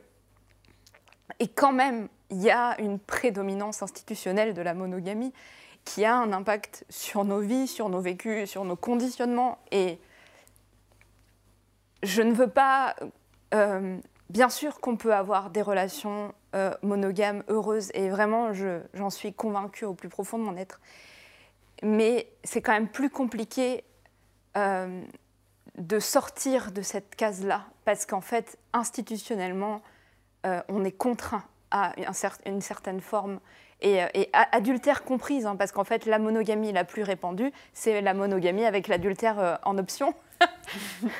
La Donc, euh, secrétaire. Voilà, donc, euh, on- et les gens ne se, ne se réalisent pas tellement là-dedans non plus. hein. Oui, c'est ça. C'est ça. Mais, mais du coup, voilà, en fait, euh, Les femmes il y a quand même des. Pour moi, il y a des choses à, à défendre aussi euh, en termes de droits, très, très, très, très, très, basiquement, euh, en tant que polyamoureux et polyamoureuse. euh, et, tout simplement pour pouvoir construire des réseaux d'interdépendance à la hauteur de nos besoins et qui correspondent à ce qu'on a envie de, de bâtir, en fait, tout simplement. Et voilà, c'est tout. J'entends énormément la question, enfin, la question politique euh, là-dessus, qui est qu'en fait, euh, on est encore dans une, société où en fait, on, impose un mode de relation amoureuse qui n'est pas censé concerner, euh, pas censé concerner l'État. Et, dans le mode de fonctionnement, en fait, je, prends l'exemple de Paris, en fait, tu, vivre tout seul à Paris, ça coûte hyper cher. Tu peux commencer à vivre à deux, c'est à peu près bien, mais en fait, le truc le plus fun, ce serait quand même de vivre avec, avec tes différentes relations. Euh, dans, dans un appart plutôt grand, euh, gé- gérer sa famille, gérer les enfants. euh, Enfin, c'est beaucoup plus simple, prat- en pratique, de vivre comme ça à plusieurs. Essaye d'aller louer un appart quand tu dis qu'on est, un- qu'on est, une, on est, Un on un polycule. trouble, par exemple, et tout, On a un, un po- un polycule ou un couple, c'est mort. Quoi. Jamais, en fait, jamais le, le, propri- le propriétaire va dire non, mais en fait, non, non, on préfère, on préfère une bonne famille, une vraie famille, une bonne famille, un, un vrai couple, quelque chose comme ça. Enfin, c'est des trucs immondes à, à entendre et qu'on continue d'entendre, quoi. Enfin, on est Ça- tous en train de ça m'amène à mentir. une question euh, qu'on a tout le temps quand on parle de ces sujets-là. euh, mais avant, je voudrais que Caro dise ce qu'elle voulait dire. Si tu sais Mais non, parce que vous êtes lancé sur un truc et je reviendrai après. Mais il y a un- une question, et toi, j'avais eu envie aussi dans ce que tu disais tout à l'heure, mais la question qui, moi, revient tout le temps chaque fois que je parle de ces sujets-là, c'est OK, comment tu fais pour les enfants? Si tu veux des enfants, comment tu fais? Tu en as un peu parlé. Ouais. Genre, est-ce que- Comment on pourrait vulgariser ça ou faire des propositions ou ouvrir un peu sur ce sujet-là de. Ok, si on souhaite avoir une, une famille et ces enfants, est-ce qu'ils vont être stables et, et qui sont les parents et, et est-ce qu'on vit tous ensemble et est-ce que sinon ils prennent le train et que- enfin voilà Même, gros sujet bim Genre, du Bah, coup. je- Ah, vas-y. tu veux- vas-y Bon, bah, peut-être Non, je, crois, je suis la seule à avoir des enfants euh, parmi nous. Ouais, je pense. tu, tu voulais dire euh, Mais je sais pas si c'est plus. Enfin, parce que. Ah, parce que du coup on va partir sur autre chose c'est ça Non, non, pas forcément. Mais c'est juste que ça, ça m'évoque des trucs. En gros, euh, moi, ce que je, ce qui, des- je voudrais partager des choses qui m'ont aidé à accéder maintenant à ce que je considère être des relations multiples cool. Mm. Euh, parce que bon, j'imagine bien qu'il y a des gens qui nous écoutent qui sont pas forcément homo, bi, pan, mais même hétéro. Mais même dans ce cas-là, il y a des, des outils autres que le, le fait de, de ne plus relationner dans l'hétérosexualité. Et ces outils, c'est quoi? C'est que, ben, typiquement, tu parlais de comparaison avant. Euh, moi, un truc qui m'avait aidé à, à justement changer la donne et montrer aussi aux autres à travers la communication, genre comment c'est plus facile que ce que ça a l'air, parce que vu comme ça, ça a l'air d'être une galère pas possible, quoi. T'aimes plusieurs personnes, et puis tes enfants, et puis machin. C'est qu'au final, le point commun entre tous ces gens, c'est que on aime les mêmes gens. Je sais pas si vous voyez ce que je veux dire. En gros, moi, est-ce que je peux en vouloir Enfin, je, sais pas, je relationne avec une meuf. Est-ce que je peux en vouloir que une autre ait un crush sur elle Si moi, je- enfin, je comprends ton crush. Enfin, genre, je, nous- nous- oui, nous, nous sommes d'accord. Enfin, c'est une personne incroyable. et Nous avons un super point commun, c'est que les deux nous crochons sur la même personne. Donc, Puis parfois, on peut crocher entre nous. Enfin, bref. Donc ça, c'était juste un petit- une petite parenthèse du fait qu'on peut voir plus les points communs que ce qui nous dissocie et ce qui nous met en compétition entre guillemets.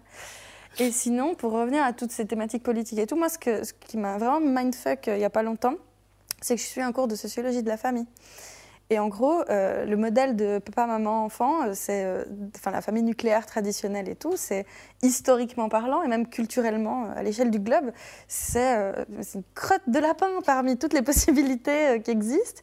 Et ce qui est passionnant, c'est que on se rend compte en, faisant des, en- des enquêtes euh, qualitatives, longitudinales, en regardant comment les gens conçoivent leur famille, que tout le monde a des critères super particuliers, genre euh, ou même certaines communautés euh, de, certains pays, peu importe, euh, peuvent considérer, par exemple, je sais pas, tu as des tantes, parce que nous on considère des tantes et ta mère, ben, eux ils vont dire maman 1, maman 2, maman 3, maman 4. Euh, le, cousin de premier degré, c'est pas exactement la même relation que le cousin du deuxième degré, qui n'aura pas non plus la même relation que le cousin du troisième degré. Du coup, il y a des, des noms particuliers, chose dans laquelle nous on mettrait juste cousin et tante. Et en fait, le fait de voir qu'à travers des mots et ce qu'on attend des relations et puis de, de ce que la relation est censée apporter, bah, en fait, on voit comment ça bouge. Ça permet aussi soi-même de se dire, bah oui, du coup, moi, c'est quoi que je considère être mon couple?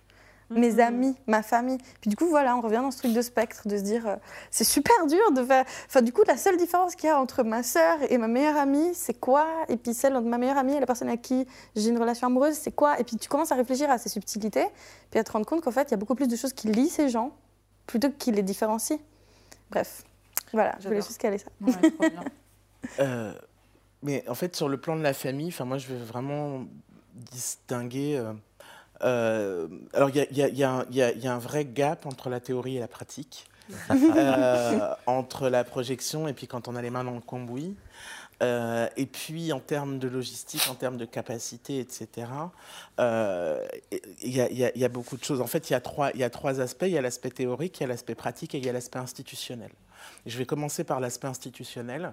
L'aspect institu- institutionnel, il protège deux choses, le patrimoine et la filiation. Donc, euh, c'est, en termes de filiation, euh, euh, il y a une notion de responsabilité juridique et c'est déjà, déjà compliqué avec deux parents. Mm. euh, de, de- de- de- de- d'engager deux parents dans la responsabilité juridique euh, qui implique une responsabilité pénale, financière, euh, Tu dis envers tes matérielle, etc., envers, ses en- envers, Mm. envers les T'as enfants. combien d'enfants? J'ai deux enfants.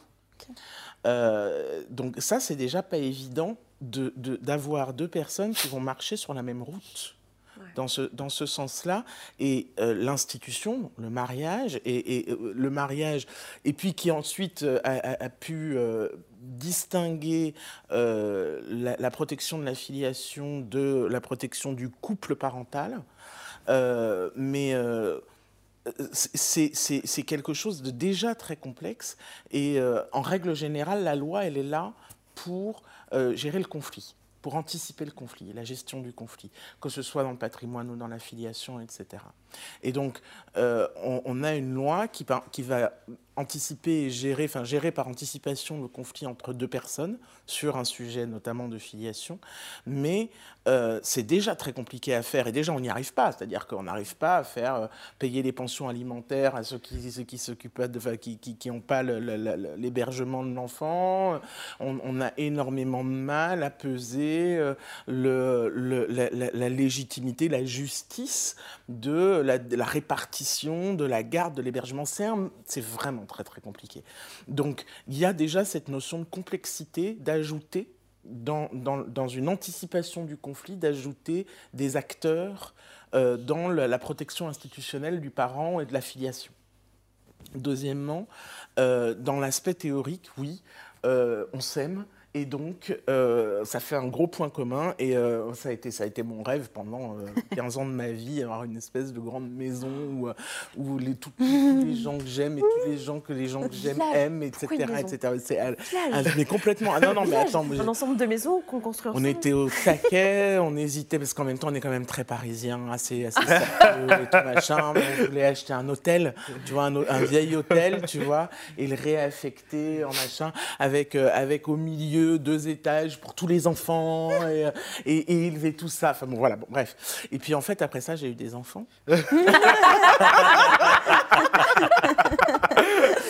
et. Euh, T'as changé des couches donc et, et ben, c'est-à-dire que et mes, mes enfants n'ont pas du tout été élevés dans le même contexte, c'est-à-dire que j'avais deux conjoints à l'époque de la naissance de ma fille. Alors ça m'a permis notamment de me rendre compte, par exemple, qu'en salle d'accouchement, il a fallu que chaque, chaque soignant euh, qui m'a approché, euh, quelle qu'en soit la raison, euh, pendant les 48 heures qui ont précédé mon accouchement, je leur ai dit que je voulais que mes deux conjoints soient dans la salle d'accouchement avec moi.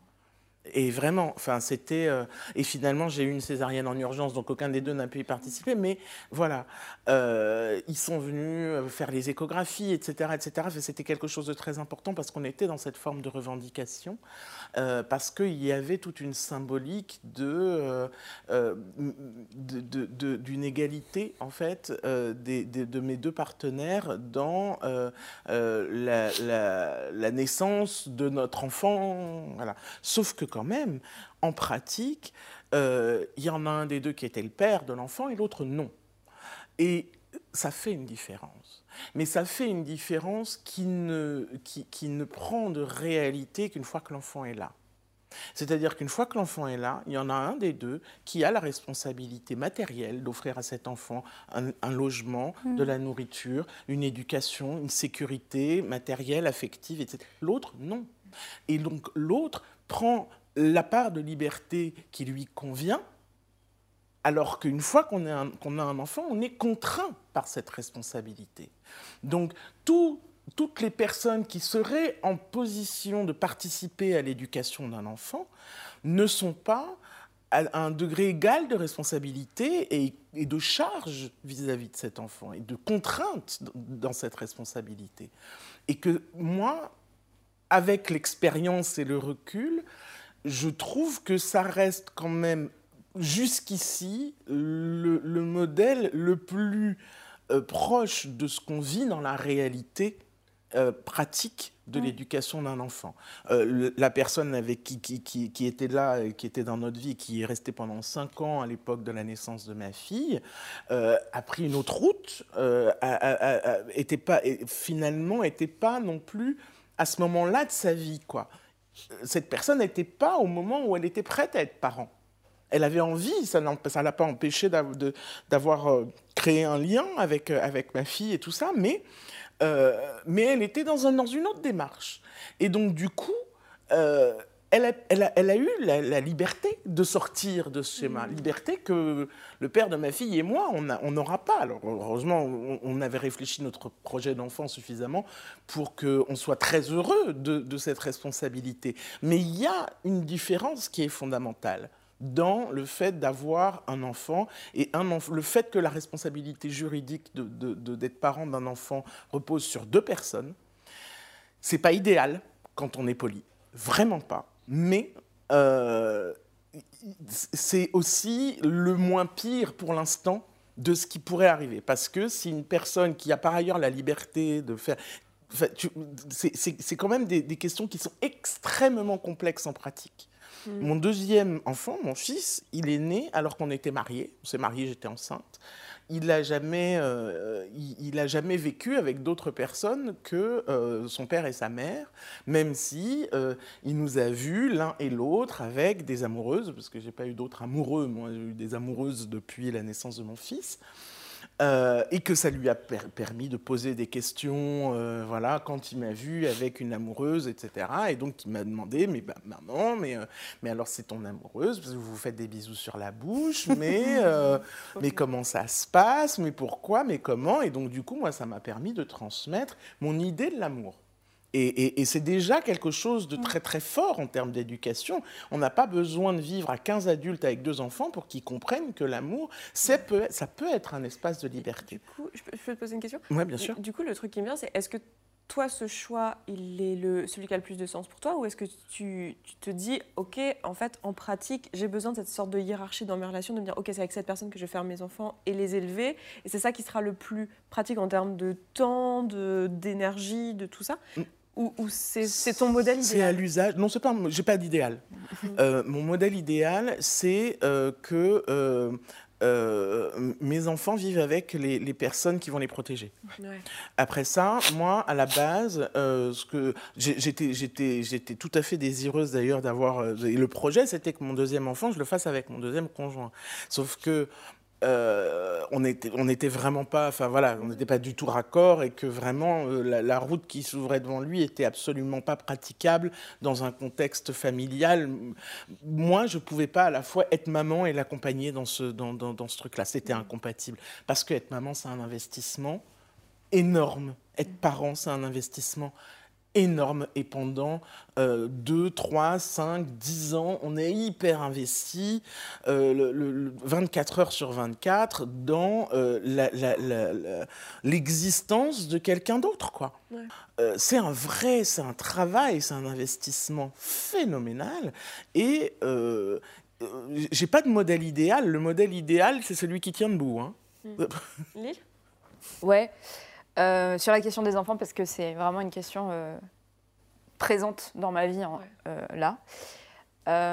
Moi, ben, je pense que c'est pour ça aussi que j'étais émotionnelle tout à l'heure, c'est que en fait, une des réalisations à laquelle je suis en train de parvenir là, c'est qu'il va certainement falloir que je divorce de mon mari pour me paxer avec la personne avec qui je veux faire un enfant. C'est un déchirement absolu pour moi. C'est pas quelque chose, en fait, je le fais par contrainte. J'ai essayé de me raconter que ça m'allait et que j'ai. Mais en fait, je pense que c'est pas un truc avec lequel je suis complètement OK. Et, euh, et juste, en fait, il y a des chances que ça soit la meilleure solution pour l'enfant. Et euh, c'est ce qu'on, du coup, c'est ce que je suis en train de bâtir. Et ce que je me dis, c'est que du coup, s'il y a un moment donné, euh, en fait, voilà, il va falloir naviguer ça, et je ne sais pas encore comment ça va être possible. Un des trucs sur lesquels moi je, je me raccroche entre guillemets, parce qu'il y a moi, il y a plein d'autres enjeux. C'est que comme je suis une, je suis une personne trans qui est perçue comme une femme, c'est-à-dire que je vais devenir la mère de cet enfant. Il y a quand même des énormes chances que ça devienne comme ça. Or, je ne me sentirai pas la mère de cet enfant. Et moi, je me sentirai parent. Donc, ça va impliquer aussi des choses qui vont se passer dans mon rapport à mon genre, dans mon rapport à, l'autre et dans ce qu'on va construire. Parce que moi, je nous vois vraiment comme un couple gay, en fait. Et du coup, on, va éduquer cet enfant aussi dans cette perspective. Donc, il y a, y a plein de choses à, à- à construire dans comment ça va se passer, tout ça. Et je pense que, tu vois, c'est pour ça aussi j'ai envie de faire un truc d'humilité, de l'ordre de, en fait, j'ai aucune idée de comment ça va se passer en pratique. Je sais ce que je veux mettre en place avant, mais une fois que, si l'enfant vient, parce que ça aussi, c'est que, ça c'est le bon point de ça, c'est que je ne peux pas mettre au monde n'importe comment un enfant dans ce contexte. Et que du coup, ça me demande une vraie responsabilité, et c'est pas du tout une décision qu'on va prendre à la légère et qui demande du coup un, une discussion qui est, qui est pas de l'ordre de la discussion qu'auraient la plupart des couples monogames s'ils veulent enfanter, je pense. Et euh, voilà. J'ai envie de dire un truc là qui me, qui me vient et qui me, qui me touche trop dans la conversation qu'on est en train d'avoir, c'est que déjà, j'ai une gratitude infinie pour la qualité de la conversation qu'on est en train d'avoir par rapport à tout ce que j'ai pu moi-même partager sur euh, les relations multiples et sur ce que j'ai pu regarder et voir sur les réseaux euh, sur les relations multiples. Et ce que j'aime énormément dans la discussion qu'on est en train d'avoir maintenant, c'est qu'on est en train de déconstruire un truc que j'ai tellement entendu de quand on est poli, c'est qu'on veut pas s'engager, c'est qu'on veut, on n'est pas responsable vis-à-vis des enfants, c'est n'importe quoi. Et en fait, là, on est en train de montrer dans cette discussion comment, euh, en fait, non, c'est un état d'être et une, une envie de déconstruire des choses, mais qu'il y a, il y a- enfin là, euh, on, on parle de personnes responsables qui sont en train de chercher le, le meilleur modèle pour être juste par rapport à, à ses convictions, à sa politique, à, ce- à ce qui est ses ressentis.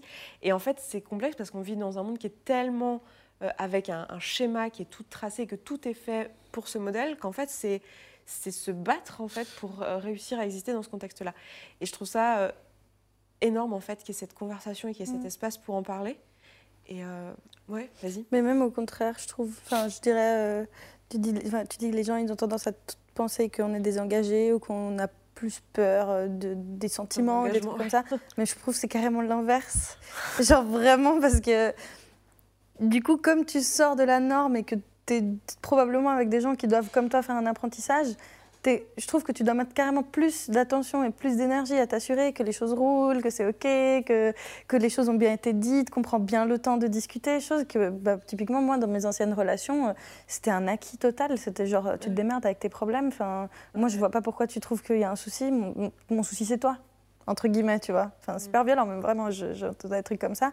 Et puis, il y a cette dynamique dans les couples monogames hétéros, surtout, où euh, il y a plein de trucs en sous-texte qui se disent jamais. Enfin, tu parlais tout à l'heure de la... Alors, je ne présume pas de- des problèmes que vous avez avec Sophie, hein, mais tu parlais de la cohabitation. Euh, souvent, dans un couple hétéro, la cohabitation, ça s'accompagne aussi de charge mentale, de charge émotionnelle, de plein de trucs. Donc, c'est des trucs dont on parle jamais. Mais voilà, c'est comme ça. euh, c'est normal que tu sois saoulé, que ton mec n'en fasse c'est comme rien. ça. Le couple, c'est Voilà, c'est. Ah, Euh, bon, c'est normal que, euh, je sais pas, ton mec il soit pas là 5 soirs sur 7 et puis que tu te tapes tout le ménage et puis tu t'as rien à dire et puis tu vois et tu- du coup c'est des problèmes dont, dont les gens ne parlent même plus parce que c'est un peu genre oui bah voilà c'est comme ça quoi. Et euh, au contraire quand tu entretiens des relations libres, hétéro ou pas d'ailleurs, il y a toujours ce truc de remettre le curseur à zéro, de dire bon allez on va repartir de dis-moi tout, tu vois, et on remet tout en question et et je trouve que du coup, ça te permet non seulement d'avoir une honnêteté envers autrui, mais envers soi aussi, parce que ça te pousse à te poser des vraies questions. Mm. Tu vois, dans, quand dans ma relation euh, monogame, ma toute première d'ailleurs, j'avais 16 ans, euh, je sentais de la jalousie, de la frustration, de la peur, ce genre de trucs. Je, enfin, impossible de savoir si c'était légitime, si c'est, enfin, c'est juste normal de le sentir et puis je devais souffrir avec et puis l'amour c'est comme ça et ça fait mal et puis si ça fait, si ton chie passe, tu pleures pas à cause de ça, c'est que tu l'aimes pas. Et, euh, et puis après, de, de- de- de- de commencer à se confronter vraiment, à se dire, bon, je sens de la jalousie, qu'est-ce qui se passe? Pourquoi? C'est quoi mes insécurités? C'est quoi qui me trigger? Pourquoi, pourquoi cette personne m'insupporte et pas l'autre et tout? C'est faire preuve d'honnêteté intellectuelle envers soi-même. Donc c'est un engagement en plus envers autrui, mais aussi Tellement. envers soi, ce qui va complètement à l'encontre du schéma euh, biaisé qu'on a du, du polyamoureux qui serait euh, un don juan qui s'en fout de tout le monde et de, de n'importe qui, alors que non, quoi. Ça, moi, ça me donne envie de rebondir sur la jalousie, ensuite sur l'éducation des enfants. C'est vrai qu'on parle beaucoup de la, euh, la jalousie, c'est- comme euh, on a parlé de compersion tout à l'heure. La jalousie, c'est un peu le sentiment opposé à la compersion. En fait, c'est deux sentiments qui sont complémentaires, enfin, pas complémentaires, mais qui peuvent euh, coexister, tout simplement. Et euh, moi, ça me semble super important de dire qu'on a beaucoup, beaucoup parlé de la jalousie comme un truc immonde. C'était normal de la ressentir, c'est normal que tu la fasses peser sur, sur tes partenaires et tout ça. Non, en fait, c'est un, un sentiment qui existe, tout comme quand tu es en colère. C'est pas ok de balancer ta colère euh, sur les gens. Tu es censé creuser en toi pourquoi tu vis cette jalousie. La jalousie, c'est un sentiment composite en fait. Ça vient de plusieurs choses, que ce soit une peur de l'abandon, une peur de sentir de- d'être dévalorisé, de se sentir moins important que l'autre. Et c'est ok de le ressentir. C'est pas ok de la faire peser sur l'autre comme c'était euh, sa responsabilité. L'idée, c'est pas de dire à l'autre euh, non mais t'as fait ça, ça me rend jalouse. euh, je veux plus que tu fasses ça. C'est plutôt bah t'as fait ça, ça m'a rendu jalouse parce qu'en fait, euh, je me, ça m'a rendu jaloux parce que je me suis senti dépriorisé par rapport à telle personne. Comment on peut faire pour que ça se, pour que pour qu'on le vive différemment la prochaine fois? Et ça, c'est pas que dans les relations plurielles, dans les relations D'ailleurs, en priorité dans les relations monogames exclusives, euh, j'ai vraiment envie de dire qu'il faut, apprendre à, gérer ce type, ce type d'émotions. Et dans la communication, comme le disait Jules tout à l'heure, quelle que soit ta relation, en fait, amoureuse, amoureuse amicale, familiale, polymono, euh, c'est toujours un truc qu'on construit à deux, en fait. Et, euh, le, le modèle, enfin, la relation qui se crée, c'est par rapport aux discussions que vous avez fait à deux, et pas simplement un modèle que tu plaques comme ça, parce que forcément, ça- il y a très peu de chances que, ça marche, quoi. Et sur cet apprentissage, en fait, moi, je trouve qu'il y a une richesse qui est énorme sur euh, les. euh, les, je vais parler de, de tribus parce que c'est un mot qui est un peu facile pour que tout le monde comprenne, mais en fait, euh, moi je sais que ma mère a été éduquée comme ça et je l'ai un peu ressenti moi d'une façon différente. Il y a des en- enfin les enfants euh, les enfants quand ils sont là c'est les enfants de, de toute la rue ou de, ou de, de tout le quartier quoi. Si t'as fait une connerie si t'as fait une connerie sache que tu vas être puni par le parent qui t'a vu. Mais en fait par tous les parents qui sont sur le chemin jusqu'à chez toi pour ensuite te faire tuer pour te faire défoncer par tes parents derrière quoi. Euh, parce qu'ils ont tous la responsabilité que tu fasses que tu fasses les choses correctement. Euh, moi c'est quelque chose qui me plaît beaucoup dans le dans l'idée de d'éduquer des d'éduquer des enfants à plusieurs. C'est qu'il va y avoir on est, on, est, on est différents, on peut être en lien les uns avec les autres. Et euh, on est, euh, il y a cette richesse d'apprentissage. Pour les, les enfants absorbent tout. Les enfants s'enrichissent d'absolument tout. Et il faut leur, leur ouvrir leur monde, dire bah, Ok, moi, ma vision, elle est comme ça. Mais sache qu'il y a d'autres visions qui existent et le monde, il- il est comme ça. Il faut leur apporter ce truc-là. Et le fait qu'ils vivent avec différents adultes dont ils, enfin, qui ont la responsabilité sur eux, qui sont capables de leur dire bah, en fait, là, t'as pas bien fait les choses, ça leur apprend aussi une ouverture qui va les aider dans leurs interactions avec les autres quand ils vont être adultes plus tard. Et moi, je trouve que c'est une des plus grandes richesses de, de, Ça les de protège aussi, l'éducation euh, en tribu. Ouais. d'une certaine manière. Ça, ça les protège aussi d'une certaine manière que les enfants soient pas genre que enfermés dans la sphère de deux parents ou d'un seul parent, parce que ça donne une sorte d'autorité suprême à un parent. Ça remet pas en question le Mhm. statut d'un adulte. Euh, il peut se tromper, il peut me vouloir du mal, il peut ne pas être euh, vraiment très bon pour moi. Puis du coup, c'était pas confronté à cette multiplicité de profils, même pas que des adultes, mais juste plusieurs personnes, adultes ou non, qui te permettent de concevoir les normes, les choses. Bah, c'est sûr qu'après, c'est difficile de se défendre en tant qu'enfant si un jour il t'arrive un truc et puis que le seul, la seule protection enfin, à à laquelle tu as accès, c'est aussi la personne qui est ton bourreau, tu vois. Ouais. Donc c'est aussi une manière de, toujours pour revenir à ce truc de sociologie de la famille, c'est, c'est- les gens font pas ça parce qu'ils sont cons. C'est- c'est- c'est- Il y a vraiment une, une logique derrière le fait de se dire euh, on va élever nos enfants ensemble, ta mère c'est toutes tes tantes et toutes tes cousines. Et, tout. Bref, et tu vois, genre il y a vraiment ce truc de, euh, de laisser plusieurs canaux arriver en fait. Voilà, je voulais juste caler ça parce que c'est quand même... tu voulais réagir à... Ouais, bah, parce qu'en fait, ça, ça peut s'instaurer, s'installer n'importe où. Euh, c'est- c'est- c'est- le, le- le- le mot de Jules tout à l'heure, c'était diversité. Mm. Et, euh, et, euh, et, et ça me parle beaucoup. Et c'est quelque chose, alors avec mes enfants, c'est quelque chose que j'essaie de faire parce que euh, justement, ils vivent dans un foyer un peu particulier où la distribution des rôles de genre n'est pas forcément très con- conforme à ce à quoi on peut s'attendre. Le- en plus, on a des sexualités un peu comme ça. Et puis en plus, on a des relations un peu comme ça. Et puis en plus, papa est blanc, maman ne l'est pas. Enfin bon, bref. Et donc, euh, du coup, et puis par ailleurs, parce qu'on est dans un quartier très populaire avec nous, un, un niveau socio-économique un peu plus élevé. Et donc, du coup, par exemple, le- la, la nounou de mon fils, c'est une maman euh, de neuf enfants euh, qui vit dans un logement social, etc., qui a une petite fille trisomique. Enfin voilà, donc du coup, j'essaie de faire en sorte que mes enfants soient au contact, d'abord à l'école publique, et au contact de, d'une- de- de la plus grande diversité possible euh, de milieux, d'origines, de langues, de traditions, etc., etc. Mais euh, alors, du coup, ça veut dire qu'effectivement, tous ces gens, tous les gens qu'on rencontre, tous les gens qui sont dans notre vie, ont une forme d'intervention dans l'éducation de nos enfants. Et donc là, il y a clairement le côté village, mais les gens qu'on a choisis, les gens, alors, il y a les gens de notre famille qui sont, qui, qui- qui sont dans une transmission d'héritage, c'est-à-dire que les gens de, de ma famille ou de la famille de leur père, ça permet de savoir d'où nous on vient. Donc c'est important pour les enfants de situer aussi leurs parents, alors qu'ils n'ont pas forcément ce besoin-là avec toutes les personnes qu'ils rencontrent. Et puis, les, euh, les gens que nous, on a choisi, notre famille de cœur, la famille dont tu parlais tout à l'heure, et qui sont les gens avec qui on partage des valeurs, avec qui on est, euh, voilà, les, les, les, gens qu'on appelle quand on est dans la merde, que maman a fait une crise cardiaque et qu'il faut, faut pitcher les enfants quelque part. Donc voilà. euh, ça, ça, c'est des, ça, c'est des gens euh, euh, avec qui on, on- on va, enfin, à qui on va pouvoir confier une forme de transmission très forte. Euh, voilà, mon, meilleur ami, c'est quelqu'un, c'est un artiste euh, euh, gay euh, qui est très impliqué, qui est très militant, euh, qui est très, voilà, qui a, qui a Martin Dust pour ne pas le citer, coucou, euh, euh, qui, qui est, qui est quelqu'un de, de- de très important pour moi dans l'éducation de mes enfants parce que c'est la fée des bêtises. c'est quelqu'un qui va leur apprendre. Nous, c'est très difficile quand on est soi-même un petit peu subversif dans sa façon de vivre dans la société, d'à la fois incarner la loi et d'enseigner l'indépendance et l'autonomie et la révolte et le etc.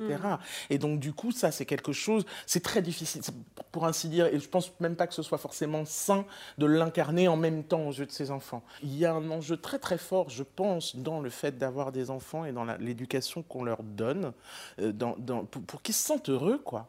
Parce que moi j'ai l'impression que, le- ce que, ce que la culture euh, euh, dominante euh, elle, elle éduque au malheur, quoi. Elle, elle, elle, elle en- elle- il y a une injonction à la souffrance, à tellement de choses qui pourraient nous être épargnées que, voilà, moi, en tant que, en, en- en tant que femme, en tant que féministe, en tant que, en tant que femme libre, euh, j'ai voulu avoir des enfants parce que je me suis dit que s'il y avait que les gens qui, euh, qui se sentent bien dans le monde dans lequel on est, franchement, faut- il faut se lever de bonheur quand même, qui font des enfants, on n'a pas le cul sorti des ronces, excusez-moi, mais c'est pas demain que ça va s'arranger, quoi. Donc, euh, donc voilà, au contraire, plus vous avez, plus on a une vision ouverte, éclairée, lumineuse de ce que peut être la vie, plus l'instinct de vie et le, et le désir d'enfant, c'est quelque chose de, de positif et qui va, et qui va faire progresser le monde, quoi. Voilà, je l'ai dit. Sur ces bonnes paroles, je propose qu'on wrap up, comme on dit, je sais pas comment on dirait en français d'ailleurs, On qu'on clôture euh, tranquillement Ouais, et qu'on remballe, ouais. Euh, je veux bien, euh, en popcorn, en fonction de vos envies, si vous le souhaitez, sans obligation de le faire, que euh, vous disiez ce que vous auriez envie que les personnes retiennent de, ce, de, de, cette, euh, de tout ce qui a été dit, le truc qui vous tient à cœur dans tout ce qui a été dit, que vraiment vous êtes content que ce soit sorti, que vous aimeriez euh, qu'ils repartent avec. Euh, je garde le moment où Jules a parlé de la compersion Mm. et euh, que moi je vois comme l'ouverture du cœur en fait. C'est ce moment où on accepte d'être vulnérable et d'exister avec euh, tout ce qu'on est, tout ce qu'on est avec l'autre. Et il y a ce, ouais, ce truc de je suis avec toi n'importe quand. C'est cette vulnérabilité-là, cette ouverture-là du cœur qui moi me touche beaucoup.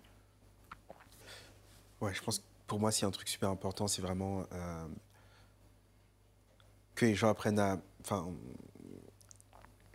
à questionner leur mode de relation et créer eux-mêmes leur, euh, leur système de, de relation, que ce soit ou toutes les autres. euh, aller chercher en soi quelles sont ses limites, qu'est-ce qu'on veut faire, et ensuite aller dans l'ouverture et, discuter avec la personne avec qui on crée la relation. Créer plusieurs relations uniques. Je ne parle pas que des relations amoureuses à nouveau, des relations amicales aussi, c'est super important puisqu'il y a des attentes. Créez vos propres modèles de relations Mhm. par l'échange et la sincérité avec soi. Mm, Moi, j'aimerais dire. euh, c'est par rapport. Enfin, j'aimerais dire aux gens qui regardent et qui peut-être se sentent comme ce que moi j'ai pu me sentir il y a quelques années où j'avais l'impression que j'étais condamnée à vivre des relations d'une certaine manière et à me vivre à travers ces relations comme ça, que on n'a pas forcément toujours à accepter le statu quo. Et que peut-être c'est plus facile pour moi de le dire parce que je suis jeune, j'ai 24 ans, mais je suis sûre que des personnes qui ont le double de mon âge, voire le triple, pourraient aussi s'inspirer du fait que c'est pas parce que toute ta vie tu as vécu un certain type de relation, avec une certaine dynamique de genre, euh, une certaine orientation sexuelle ou quoi, que ça veut dire que ça doit définir tout le reste. Euh, je trouve que ce qui est beau dans notre conversation, c'est de montrer que les portes s'ouvrent à n'importe quel moment et on choisit celle qu'on veut ouvrir et que c'est pas obligé de se faire euh, d'une façon tragique ou douloureuse ou justement dans le mépris de son passé ou quoi que ce soit, mais juste qu'on peut euh, ouais, se donner le droit de se penser différemment. Juste ouvrir la, la porte, le- allumer la petite ampoule qui dirait et si au final ce qui me plairait ce serait de faire autrement? Et ça peut demander beaucoup de temps, ça peut être très long et laborieux, mais je pense que ça vaut vraiment la peine si on sent justement un inconfort comme on est beaucoup à le ressentir euh, quand on n'a pas forcément pris le temps de réfléchir à nos relations. Je crois que le, truc sur lequel c'est le plus important, enfin pour moi d'insister, parce que j'ai profondément la croyance que la recherche de la plupart des gens qui vont regarder, ben c'est pas forcément de se dire est-ce que je dois vivre ma relation de telle manière ou de telle manière, mais comment est-ce que je vis des relations, euh, enfin qui me nourrissent, qui m'inspirent, qui soient aussi au service de mon ou mes partenaires. Euh, Et, moi, il y a vraiment cette idée, en fait, enfin, il y a deux idées qui me semblent indispensables. La première, c'est que, enfin, oui, il existe une normalité, mais qu'on soit dans la normalité ou en dehors, construire des relations saines, consenties, enthousiastes pour tous les partis, ben, ça demande du dialogue, d'aller creuser, d'aller identifier pour chaque personne, en fait, dans la relation. Euh, quelle est la recherche? Quels sont les besoins? Qu'est-ce que la personne cherche à nourrir? Et la, deuxième idée, enfin, qui a été un, petit peu un shift pour moi, enfin, on en a un peu parlé, mais plus euh, en, transversal, cette idée qu'à travers euh, enfin, la, la culture dans laquelle on est, notamment la culture hétéronormée, il y a, il y a une grosse injonction à travers, enfin, je sais pas, les films romantiques, les trucs comme ça, à croire que le but des relations, c'est de trouver une personne qui va remplir tous nos besoins et qui soit la personne parfaite. Et avec une injonction, du coup, quand on rencontre quelqu'un avec qui ça match sur certains plans, à se demander comment est-ce que euh, je contrôle la personne pour qu'elle finisse par matcher sur tous les plans. Euh, et, pour moi, le but d'une relation, enfin, c'est pas cet idéal de trouver la personne qui n'ait que des qualités pour nous, qui soit parfaite partout. C'est de se demander comment est-ce que je trouve une relation, une personne avec qui en fait on peut grandir ensemble, avec qui on peut dialoguer, avec qui on peut s'apporter, répondre à certains de nos besoins. Et, mais je ne crois pas au mythe de une personne qui viendrait remplir tous nos besoins. Mm. Que, et, enfin, et, y con- enfin, et je dis pas que euh, du coup il faut être polyamoureux, mais euh, il y a plein de besoins qu'on peut nourrir avec des amis, de la famille, euh, d'autres choses, etc. Toi, Meta, il y a un truc qui Ouais. t'importe que tu aimerais que les gens retiennent? Euh, ouais. Ou- Euh, on, on- on- on vit effectivement dans un monde très très normatif. Moi, je crois pas qu'il y ait de normalité, mais il y a beaucoup de normes. Et, euh, et, euh, et la première chose que je voudrais dire, c'est que c'est être différent, pas correspondre aux normes, c'est pas grave. Tout va bien. Euh, alors oui, bien sûr, il y a des gens qui vont rire de nous, il y a des gens qui vont nous désapprouver, qui vont dire ouh, je veux dire, ils nous, ils nous tendent leurs doigts, quoi. Ça va, quoi. C'est pas grave, si ça leur plaît pas, c'est pareil. et puis on n'a juste pas à les fréquenter. Et que le regard de l'autre sur soi Euh, certes, c'est quelque chose qui est très important dans la construction de chacun d'entre nous, etc. Mais euh, ça, reste, euh, ça reste une donnée parmi tant d'autres et que finalement, la, vie qu'on va mener, la vie qu'on mérite, c'est celle qu'on celle qu'on souhaite, quoi. C'est celle, celle qui correspond à qui on est et que c'est ça qui est important, quoi. C'est pas les autres qui vivent dans nos culottes, quoi. Donc à un moment donné, enfin, sauf s'ils sont invités, mais à un moment donné, faut apprendre à, se libérer de ça. Je pense que ça a été ma grande chance dans, la vie, c'est de vite comprendre que de toute façon, vu les paramètres de base, il n'y avait pas grand monde, pas grand chose, pas grande chance non plus pour que je plaise à grand monde. Euh, donc tant qu'à faire, autant aller jusqu'au bout de ma connerie et, être qui j'étais sans me poser de questions et sans attendre de validation de l'extérieur. Et surtout quand on se rend compte que finalement la validation, elle vient, on rencontre toujours des gens qui, pensent comme nous, qui, qui sont sur la même longueur d'onde, etc. Et, et pour les rencontrer, il faut être soi. Il y a beaucoup de gens qui vont se mettre des barrières qui sont complètement imaginaires. Et, juste faites le pas en avant, quoi. Faites le pas en avant. Je veux bien faire un micro ajout à ce que je disais, enfin un truc qui me touche vraiment. Euh, je disais que pour moi, le but des relations, enfin, c'est pas de contrôler et de modeler l'autre, euh, mais je vois aussi beaucoup de personnes qui viennent poser des questions sur le polyamour, euh, typiquement quand elles ont une ou un partenaire qui veut qu'il ou elle change. Et ce que j'ai envie de dire aussi, c'est que si jamais votre partenaire, quelqu'un d'autre, veut que la relation change, qu'elle évolue, etc., et que vous sentez que ce n'est pas juste pour vous, euh, bah, en fait, vous êtes légitime à sentir que c'est pas juste et il n'y a pas besoin de changer la relation ou de vous changer. Euh, juste, enfin, c'est possible que certaines relations ne fonctionnent pas, soient vouées à ne pas fonctionner, mais vous êtes toujours légitime à sentir ce qui est juste ou pas juste pour vous et à aucun moment c'est nécessaire euh, de venir se sacrifier ou changer des choses vers une direction qui n'est pas juste pour vous pour satisfaire les besoins de quelqu'un d'autre. Et je vais, euh, je vais finir euh, là-dessus aussi parce que je crois que le, truc que j'ai le plus envie de, de transmettre en fait à travers, euh, à travers le, la vidéo qu'on vient de tourner là, c'est vraiment cette notion de. Là, on vous a peut-être balancé plein de choses qui sont nouvelles ou des choses que vous avez déjà entendues d'autres manières. Et je crois que la chose que j'ai envie de, de dire, c'est que vous êtes, vous êtes légitime à aller picorer, choper des informations et aller vraiment vous prendre ce qui est juste pour vous et laisser ce qui ne l'est pas. Et j'ai envie de... J'imagine que si vous êtes encore là en train de regarder la vidéo, de toute façon, et en train d'écouter euh, cette conclusion qu'on est en train de faire, euh, bah, c'est le cas, mais euh, vraiment d'aller avec curiosité et petit pas par petit pas sur les choses qui vous touchent, celles qui vous touchent moins. Et il y a certainement des choses qu'on a dites qui vous parlent pas du tout, des choses qu'on a dites qui qui euh, activent des choses en vous qui sont fortes et de vous faire confiance et d'aller dans cette direction-là. Et moi, je suis vraiment heureuse que là, j'ai- vraiment l'impression qu'on a ouvert des portes. Et euh, je vais finir là-dessus de vous remercier, mais je suis impressionnée de la qualité de, la discussion qu'on a eue. Je ne m'attendais pas à ça. Je me suis pris un peu une claque, donc je le ressens vraiment fort. Je suis contente d'avoir une pause après. J'ai besoin d'une pause avant de- d'enchaîner.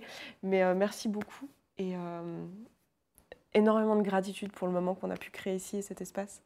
Et merci beaucoup. À toi. Et, euh, à toutes. Merci. tous vos liens, tout ce que vous avez envie de partager, les, les bouquins écrits. Ça m'intéresse aussi de les mettre en barre d'infos. Vous pourrez aller voir un peu ce que fait tout le monde. Will fait des, des- des événements. Toi, tu as écrit des livres sur le sujet. Toi, tu as une chaîne YouTube. Toi, tu accompagnes des gens. Toi aussi. Moi, j'ai créé un jeu sur le polyamour. Voilà, il y a plein de choses. Yes. Il y a plein, plein- tous, tous les gens qui sont là font des choses extraordinaires. Ils sont pas là pour rien. Donc, allez regarder la barre d'infos et puis on fera des, des inserts. Et voilà, merci beaucoup. À toi. Merci. Merci à toi. Merci. Merci Paillettes sur nous. Full paillettes. Merci d'avoir écouté cet épisode jusqu'au bout. Je suis vraiment ravie qu'il t'ait plu.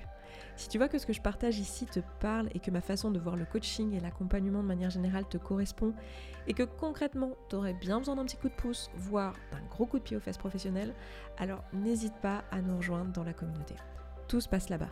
Tu vas pouvoir échanger avec les autres auditeurs et auditrices de ce podcast qui rencontrent globalement les mêmes questionnements que toi. Tu vas pouvoir poser tes questions à des coachs et être coaché si tu le souhaites. C'est simple, c'est un abonnement mensuel sans engagement dans lequel tu vas pouvoir avancer à ton rythme, sans pression, avec ou sans coaching individuel. Rendez-vous sur se sentir bien.coach slash communauté sans accent. À tout de suite.